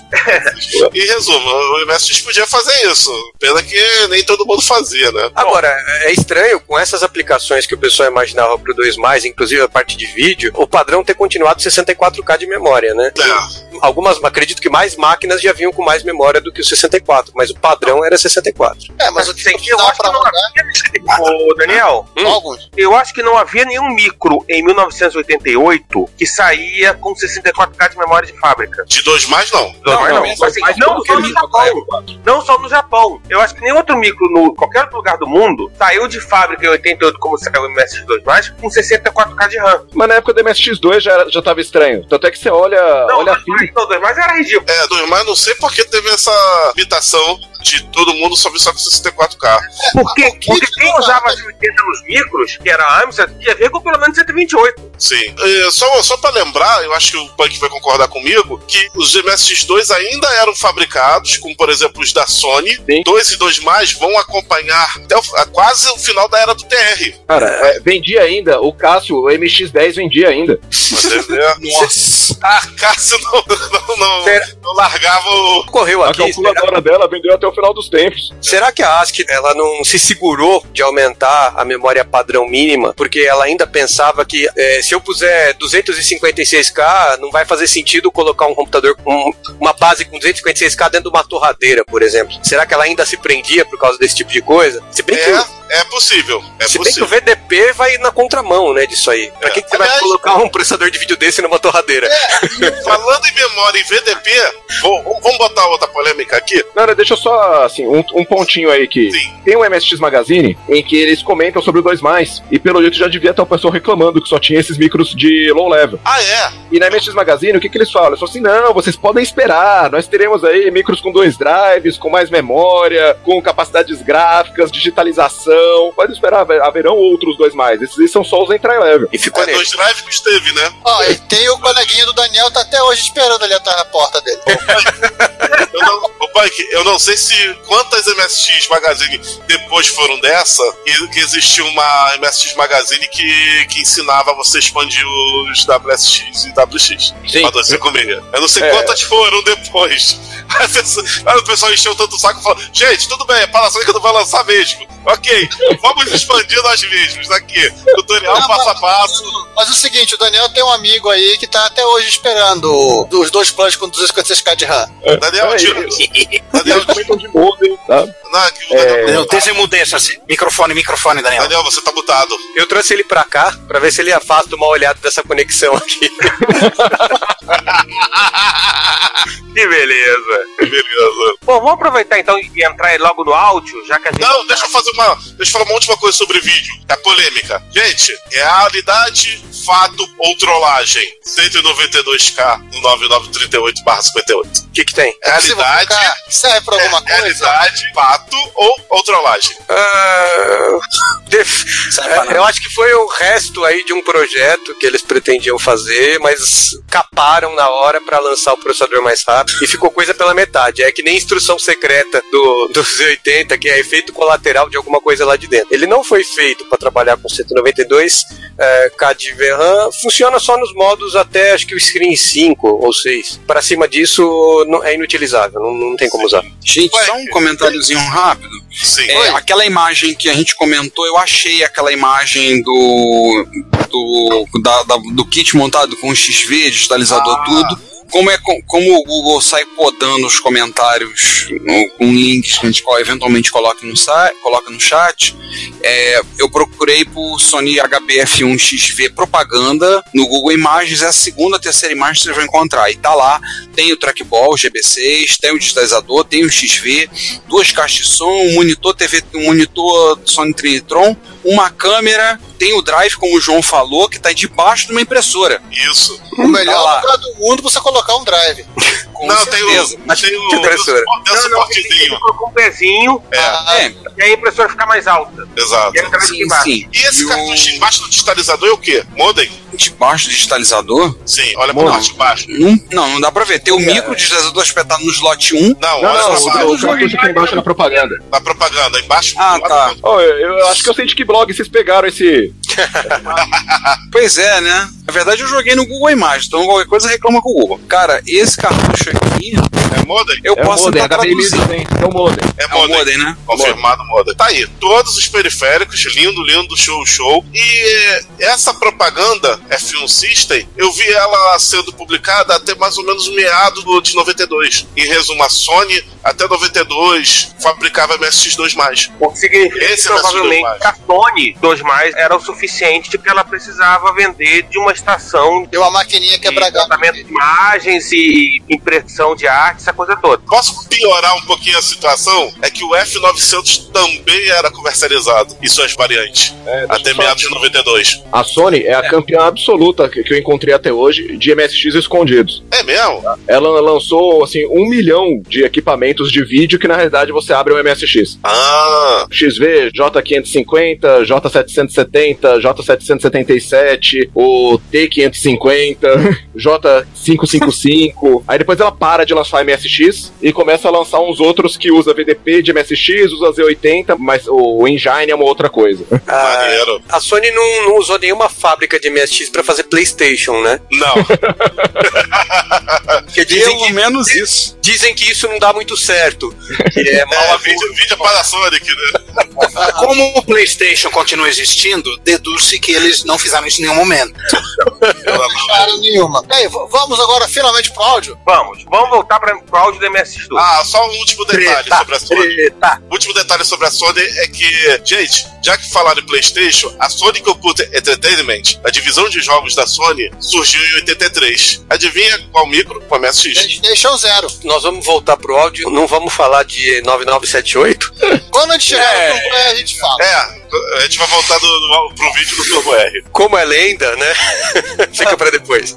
Lembra? Isso. Então, áudio, treta, treta. Vocês querem que eu repita a pergunta que eu fiz lá atrás? Vou, Repete. rep- eu vou repetir. Gente, que aconteceu com a treta MSX áudio versus MSX Music. Dá pra perceber que ali alguma coisa aconteceu que o padrão era pra ser um, depois mudaram pro padrão outro. O Punk meio que explicou isso, mas agora vamos, vamos encaixar as peças. Ah, MSX áudio era assim, claro. Você fala de padrão, mas o MSX áudio ele já é opcional. Sempre foi opcional. Ele é opcional. É o que Ele tá- é, surgiu antes. Ele Inclusive, surgiu antes. Pro MSX2 ele já é opcional. Ele não é mandatório. Sim. Tá? Então já não é uma. Você fala assim, ah, mudaram de ideia.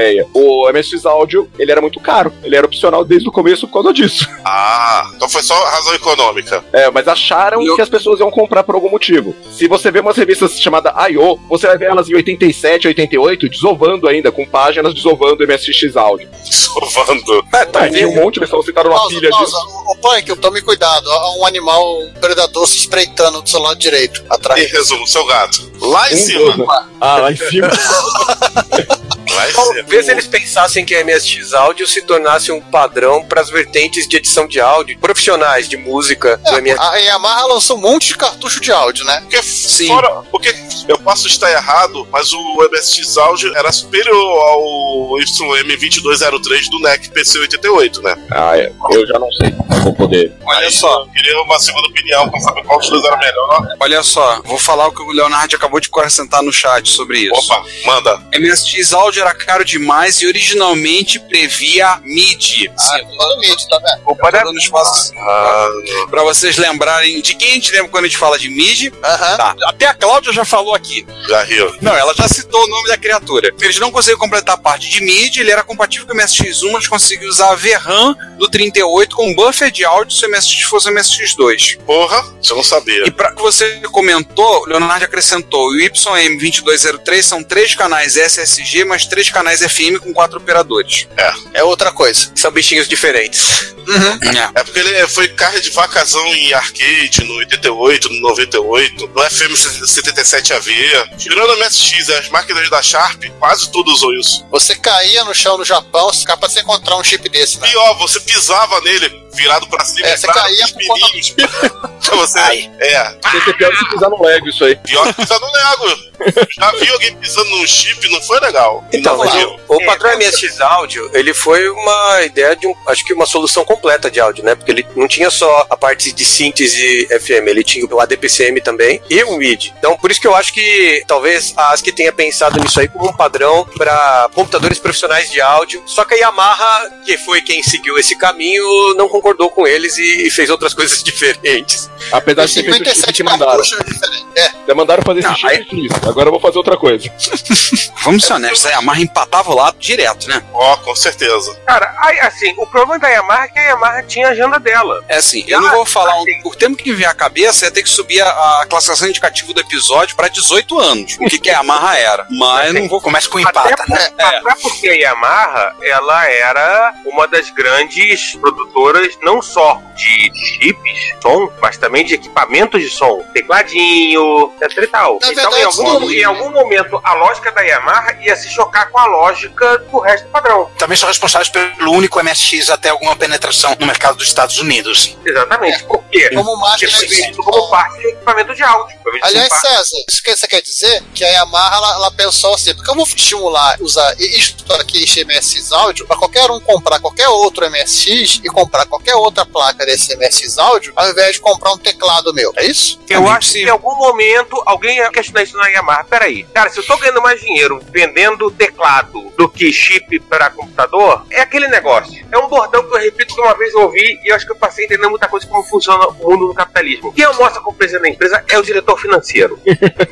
o diretor financeiro ele vai dizer: Cara, eu vendo mais teclado do que chip para computador. Então qual vai ser a minha prioridade? Eu vou vender teclado, eu vou vender equipamento de som. Ah, o chip, beleza. Se o pessoal gostar, ótimo. Ah, e, e- essa mentalidade no pessoal de áudio aparece depois nos modos de som também, né? É, a Holland criou o MT32, aí criaram o General MIDI, imediatamente ela criou o General Sound, que era expandido. O pessoal sempre querendo fazer alguma coisa diferente para aprender nos equipamentos da sua própria marca, né? Acho que é uma mentalidade do pessoal de áudio, isso da época. É, eu tava caçando aqui, som. É isso. É o MSX Technical Databook, Opa, Handbook. E aqui a gente vê o MSX Audio tá tracejadinho. Não sei se conseguem ver. Tá mais clarinho o contorno do retângulo. Isso, ele, ele está tracejado, ah. porque é opcional. Uhum. Tá? Está opcional igual ao Extended RAM do VDP. Ah! Melhor, 64 obrigatório, mais 64 ah. opcional e Extended RAM opcional também. Uhum. É, eles chegaram a colocar os, os 64 que completa o 192 no databook? Sim. Uau!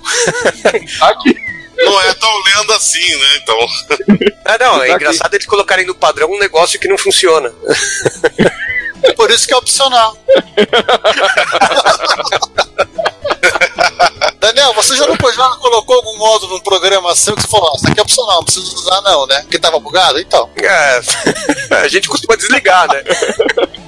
Então, eles deixaram como opcional aí, se você quiser se aventurar. Olha só. É, não, é, nos modos 5 e 6 funciona, né? Talvez Cara, fosse. em casa, eu tenho um titulador de vídeo da JVC que tem 192k de RAM. Eita! Tá? MX2. É, não, de VRAM. Tem 192k de VRAM. Não sei o que, que ele faz com isso. eu também. imagino, Peter, que ele deve, não sei, não, não conheço o programa, mas talvez ele possa usar isso pra fazer buffer. Já que é titulador de vídeo, provavelmente coloca lá pra armazenar os caracteres que ele vai colocar no vídeo. E talvez ele use só até Screen 5. É, então, é. se usa até Screen 5, vai. Para escrever texto, Screen 5 e Screen 6 tá tranquilo. O, o NTT Captain, ou seja, o Captain Multistation, ele também tem mais RAM, acho que tem 256k de RAM. E ah, tem é. o famoso V99C30 que é o coprocessador do B9938. Olha, o irmão do. Uau. Que ninguém sabe o que faz direito ainda, até hoje. É, esse cara tá... não, é, não, é, o que controla o Color Bus para fazer palheta no, no Screen 8? É, é, o que se acha que ele faz. Ah, tá.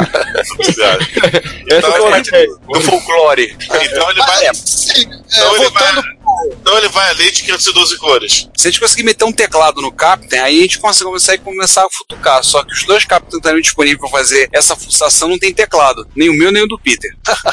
Problemas técnicos. Tecnobyte, faz o adaptador de teclado logo, caçamba. Cartucho com PPI. O teclado Expert. Não, eu quero ligar, não, eu quero ligar um PS2 mesmo. Eu tenho um PS2 na mesa aqui, eu ligo ele, tá resolvido. Mas assim, voltando pro áudio, né? O MSX áudio foi especificado, ninguém quis usar, só três fabricantes, cada um implementou de um jeito. A Panasonic fez a explicação completa, a Philips fez mais ou menos, e a Toshiba fez mais ou menos do mais ou menos. É interessante que o da Toshiba não foi lançado no Japão, foi lançado só na Europa, tá? Olha, sério? Então, assim, dos três MSX áudio, dois foram lançados só na Europa. Olha, é grande vergonha até passados, ancestrais. Você não vai lançar isso no mercado japonês. Caramba! E aí a Panasonic resolveu fazer um outro sistema de som da MSX, né? O PCM. Mais baratinho, né? sem PCM. Dela, sem MIDI. Não, não, não, não, não. Ah. É, MSX Music, Juan, calma. É. Já tá pensando em Turbo R. Não, mas é, eu, eu tô vendo pela especificação aqui na pauta que o, é que não tem o MSX Audio tinha PCM. O né? É, MSX Audio. Não tem, não tem MIDI, né? É, o MSX Music não, não tem nada. O MSX Music já usa um chip capado do MSX Audio, né? Que é o APLL, né? 2413. Que tava lá no Captain NTT. Exatamente. é assim, olha, eu tenho acho que alguns modelos de Captain aqui, todos os que tem som tem o 2413. Se alguém estiver falando de joguinho que usa FM, é esse, né? É o Music. É. Isso, é esse aí. É a Music, é. 90... É, no geral, tem alguns jogos que usam MSX Audio. Mas assim, mas tem um detalhe, né? A Panasonic poderia ter usado um outro chip da Yamaha que era totalmente compatível com o 8950, mas não usou. 3438? É isso? Quanto ele custava? Aí eu não sei. Mas. Esse é o segredo da coisa aí. Fora que tem outra empresa que usou muito ele, né? Que é a própria SEGA. Não, e pela lógica que a gente identificou aqui, é, não adiantava ele ser compatível com a MSX Audio, ele tinha que ser compatível com o Captain NTT. É, sim. pois é. Aliás, compatível com a MSX Audio, compatível com o Captain NTT, ser de custo relativamente baixo e facilmente encontrável no mercado. Oh, e depois Isso. vocês falam do Jack Tremor. Curioso que a maioria dos, a maioria dos jogos que usam, por exemplo, da Sunrise e tal, que usam, mais novos, né? Que usam MSX Audio, eles usam como se fosse praticamente um APLL. Eles não, não usam nem recurso especial. Ah, mesmo os da Compli, mesmo os da Compli que suportam áudio também, tipo o Pui o, o Gob Dream, outros jogos, e até a, o, a Disc Station, eles usam como se fosse, fosse o MSX Music, né? Pode lembrar que o Leonardo aqui no chat citou alguns, né? Quase todos os jogos da Compile, o Labyrinth, Isso. Labyrinth, né? Falar assim, que é baseado naquele filme Labirinto, o Chevy. Tem o Paródia, que também, se eu não me engano. Dá suporte a MSX áudio e, e acho que são esses. Mas é, é, eu acho que o 2, né? Mas esses caras dependem da BIOS? Usando a BIOS, claro. Então só funciona com um MSX áudio, né? Só do esses, esses dias no grupo de WhatsApp, logo durante o período que a gente estava no encontro de usuários de MSX em Jaú, foi fotografado e colocado lá que o Daniel Ravazzi tinha pegou um, um Music Módulo tinha colocado a placa de para transformar ele no MSX áudio 100% com 256 de Sample Han. Inclusive, esse, esse Music Model era do Rogério Bellarmino. Aí foi, colocou lá e uma pessoa perguntou: Ah, como é que é o som disso aí? Ah, é assim, sabe? Aí viraram e falaram pra ele assim: Ah, faz um vídeo no YouTube e bota aí. Aí o Daniel, muito sabiamente, o que, que ele fez? O Ravaz pegou e mandou o link do Anon Reality. Tá aí, acabou o problema. Você quer saber como é que funciona? Como é que é o áudio? Ouve, vê esse vídeo do Anon Reality. Pronto, acabou tudo. Que é um demo que usa, né? Usa bem, aliás. Usa muito bem, diga-se de passagem, né? Então, falou: Ah, pra ver, faz um vídeo, joga. Não, vê o Anon Reality. Vê o vídeo do Anon Reality, tá resolvido e tocou o barco. Segundo o Leonardo falou, não, eles detectam a BIOS, mas não usam a BIOS. Só detectam para usar isso aí. É, então, se é, você não tiver BIOS, você tem que dar um poke. Tem que dar um poke pro, pro, pro jogo achar. Um poke mágico. É. Que eu acho que é o que. Mais um pouco mágico.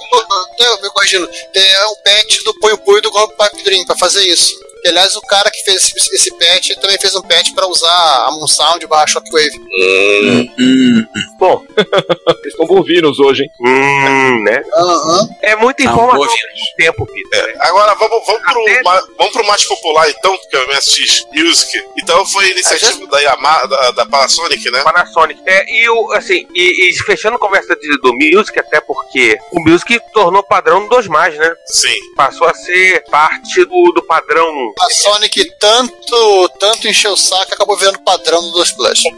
O, o, que volta aquele negócio, quer dizer, talvez uma das grandes coisas do 2 pro 2 mais tenha sido o fortalecimento da Panasonic como assim, a, assim, a, a, a grande jogadora do mercado MSX. É, só ah. um detalhe aí, não é padrão, tá? O quê? Não, não. Também. Ah, é nem todos saíram, nem todos saíram com é. embutido. MSX é, Music só é padrão no Turbo R. É, ah, tem dois mais não era? Não, que tem dois dois, dois mais, mais não era. Tem dois dois mais sem FM. É o Wave dois da Sony, né? Não, o Wave 35 e o A1FX. O FX, o ah, FX, é da Panasonic. Ah, é da verdade, verdade, verdade. Na verdade, sim, ele é opcional porque não tá, não tá o, o que é o capado. Tá lá, né? Porque não tá lá, porque o, o soquete tá na placa, né? É. Mas é opcional. Outra coisa também que vai confirmar é que, pelo que eu vi na MSX Magazine, o cartucho, os jogos e os dois mais, tudo saíram ao mesmo tempo. Pelo que eu entendi, quando, quando foi lançado o MSX Music, do tipo, lançou tudo ao mesmo tempo. Lançou as máquinas MSX 2 mais, o cartucho, para quem não tem FM no micro embutido, seja 2 mais ou 2.0, e os jogos saíram todos em 88. Não existe jogo para trás de 88 com suporte MSX Music. Então tudo junto. É, eu já não sei assim se o FM Pack quando que ele foi lançado em 88, porque os dois mais foram lançados lá no finalzinho. Foi, novembro de 88. Ah. Se você reparar. O FM Pack também foi, foi no finalzinho, né? Foi, foi lançado essa, da mesma data. Se você reparar, todos os jogos com suporte FM foram lançados mais ou menos eh, nessa data aí. Ah, mas é, isso é normal, né, gente? A pessoa combina o crime antes. Sim.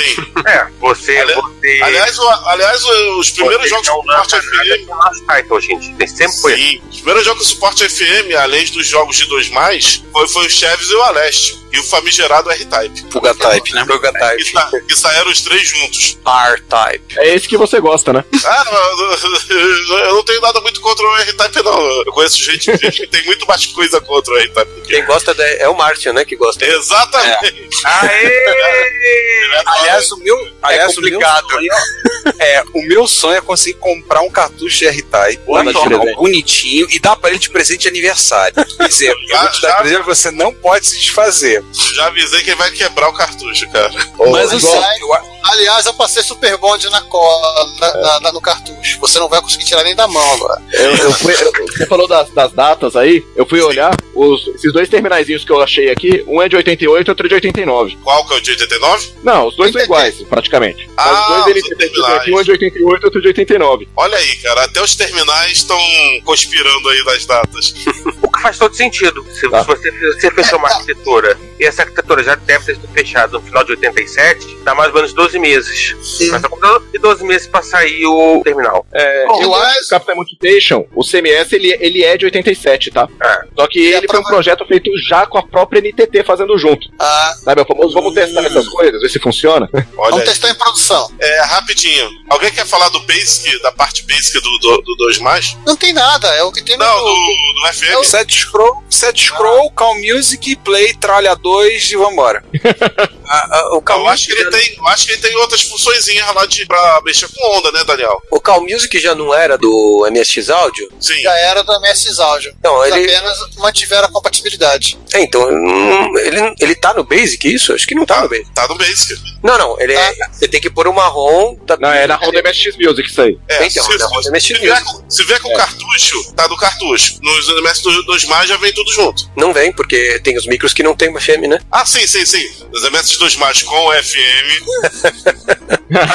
é isso que eu tô dizendo, não era parte do padrão, né? Era uma extensão do Basic. Inclusive, são, inclusive é cal, não é comando. É cal, exato. Não, mas o que eu queria Aliás, falar. Antes a, gente, antes gente passar pro próximo tópico, Sim. que vai ser, já chegamos no Turbo R, eu quero falar o seguinte: o MS2 lá do 35, ele também acrescentou o relógio interno para salvar. Ah, é, a gente quase que a gente não. Para salvar data, hora e outros badulaques. E nessa briga de, de extensão de som e expansão de memória, eu acho que a Konami cansou de esperar e ela mesma deu o jeito dela, né? Com SCC. Ah, é, bem lembrado. Vamos falar, vamos falar do SCC? Até porque o SCC tem dois subprodutos bem importantes, né? Sim. E que inclusive funciona no MSX1. É o Penant Racer e o que mais? Penant Racer não funciona no MSX1. Não, não é importante. Não é. Mas. Não. É importante é época do chip do SCC. Mas o, o SCC tem dois subprodutos muito importantes. Um direto, que é a Mega ROM, ah. que é o fato de você poder rodar jogos em cartucho com mais de 32K no MSX1, né, a começar pelo. MSX1? Pelo, é, não, a começar pelo grade. Isso. Né? Sim. Acho que não foi o primeiro, mas provavelmente foi o primeiro em grande escala. Até porque gerou uma franquia. Exato. E o seu filho bastardo, que é a Mega RAM. Ah. mas, gente, ah, eu acho que os mapeadores vieram antes do SCC, né? O SCC é, incorporou. O SCC incorporou, mas o mape é, mapeador, que é do próprio primeiro. É o primeiro jogo?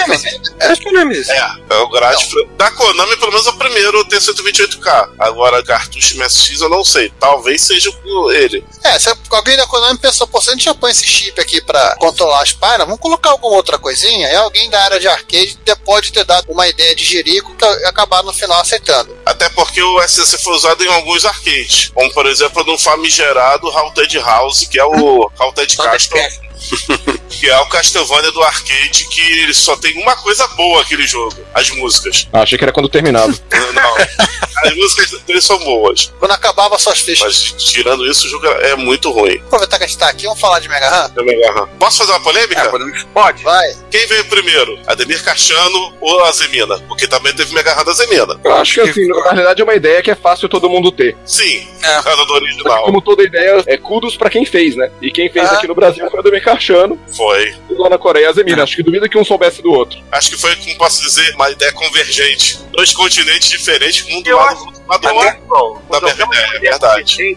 Porque é uma ideia muito óbvia quando você tem uma Mega ROM. E quando você tem um cenário de custo de importação, né? Tanto no Brasil quanto na Coreia do Sul. Era complicado você trazer jogos do Japão. A Coreia do Sul tinha reserva de mercado também, de certa forma. Pirataria pra caramba. Pirataria, a ideia pirataria pra caramba. Muita pirataria. A Mega RAM começa, a ideia começa com aqueles cartuchos de Atari. Tinha Splice Vision, tinha uns cartuchos assim, né? É, o próprio Cachano ele fez um troço parecido pra isso pros colecos, né? Das Só que era de. Não, só que era com memória pequena. Não era assim. Ele fez isso pra Atari também, pra copiar o cartucho pra fita cassete. Mas esses copiadores. Pera, o Splice Vision, o Splice Vision é o nome do clone do, de ColecoVision, aquele cartucho é. que você ligava, que tinha RAM que você ligava, pegava pelo modem os jogos, era outro nome. Ou pela fita cassete, né? Você Mas essa ideia do Atari dele é só um clone de uma coisa que tem nos Estados Unidos. Supercharger. Nos Estados Unidos é, é. Supercharger o nome. Supercharger, isso aí. E pegava é, via modem? Via então, modem não, via cassete mesmo. Ah, a Mega RAM foi uma extensão desse conceito para os jogos Mega ROM, né? Primeiro de 1 Mega e depois a 2 Mega RAM. É, lembrando que no início ele só tinha feito 128K. E realmente existiu e... a 1 Mega RAM, né? E carregava o Nemesis de fita cassete.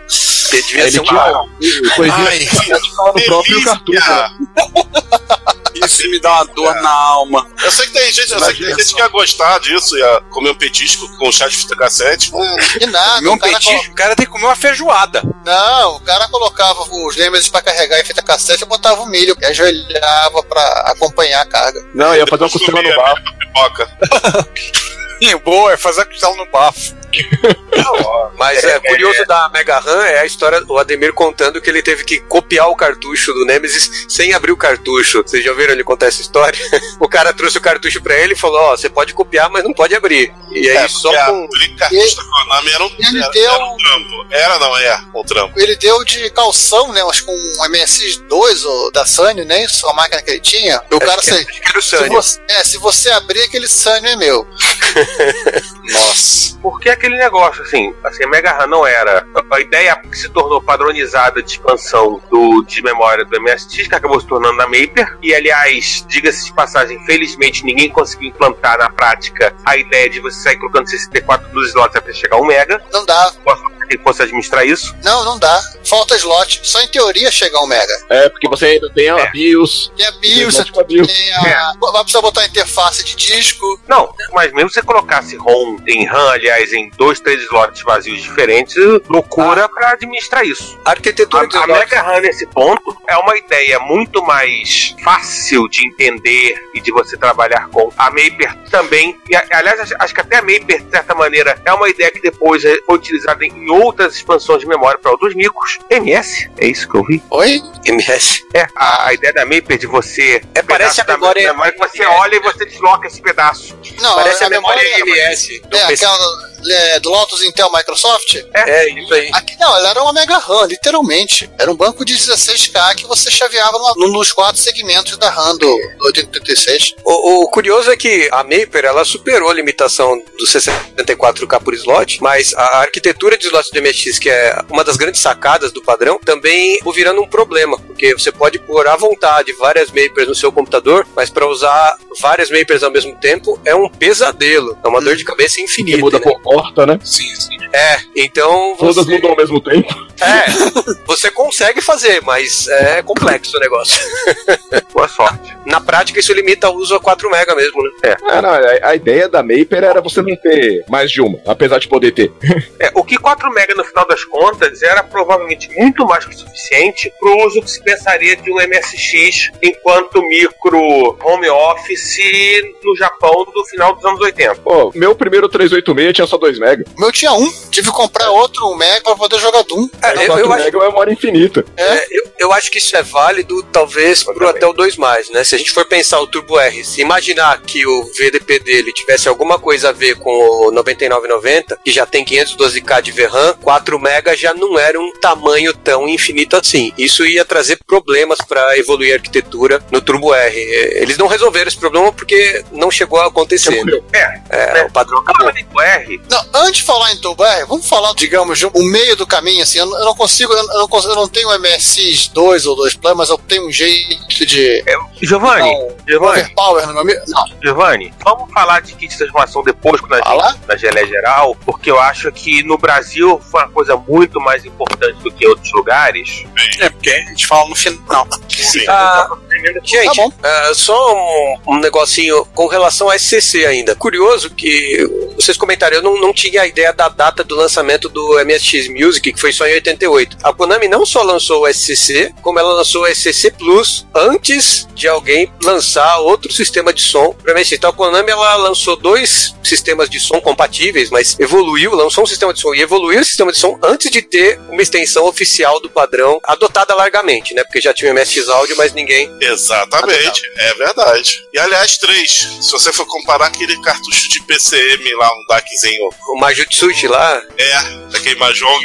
Não, e aquele. E daquele, jogo, coisa... e daquele jogo de teclado também. E tem aquele synthesizer da Konami. Isso, também synthesizer. Tem... Quem coleciona, quando aparece, é para sentar e chorar, porque o preço, o cartucho sai mais caro que um Pax. Mahjong também. Mahjong também é caro pra caramba. Olá, eu sou o Moacir Alves, presidente da AC Games, e você está escutando o Retro Computaria. Caso você prefira, é possível nos encontrar em diretórios de podcast, onde você pode acessar a partir de um aplicativo no celular, seja ele Android, iOS ou Windows Phone. Nós estamos presentes no iTunes, no TuneIn, no Stitcher, no Pocket Cast e em vários outros diretórios, todos eles a um toque de distância. Se você quiser ajudar com o sustento financeiro desse podcast, você pode fazê-lo comprando nosso material, que está à venda no Mercado Livre. O link está no site, no menu superior. Se você preferir fazer uma doação única via PayPal ou PagSeguro, contacte. Dependendo do valor, nós vamos até você para te agradecer pessoalmente. E desde já, o nosso muito obrigado.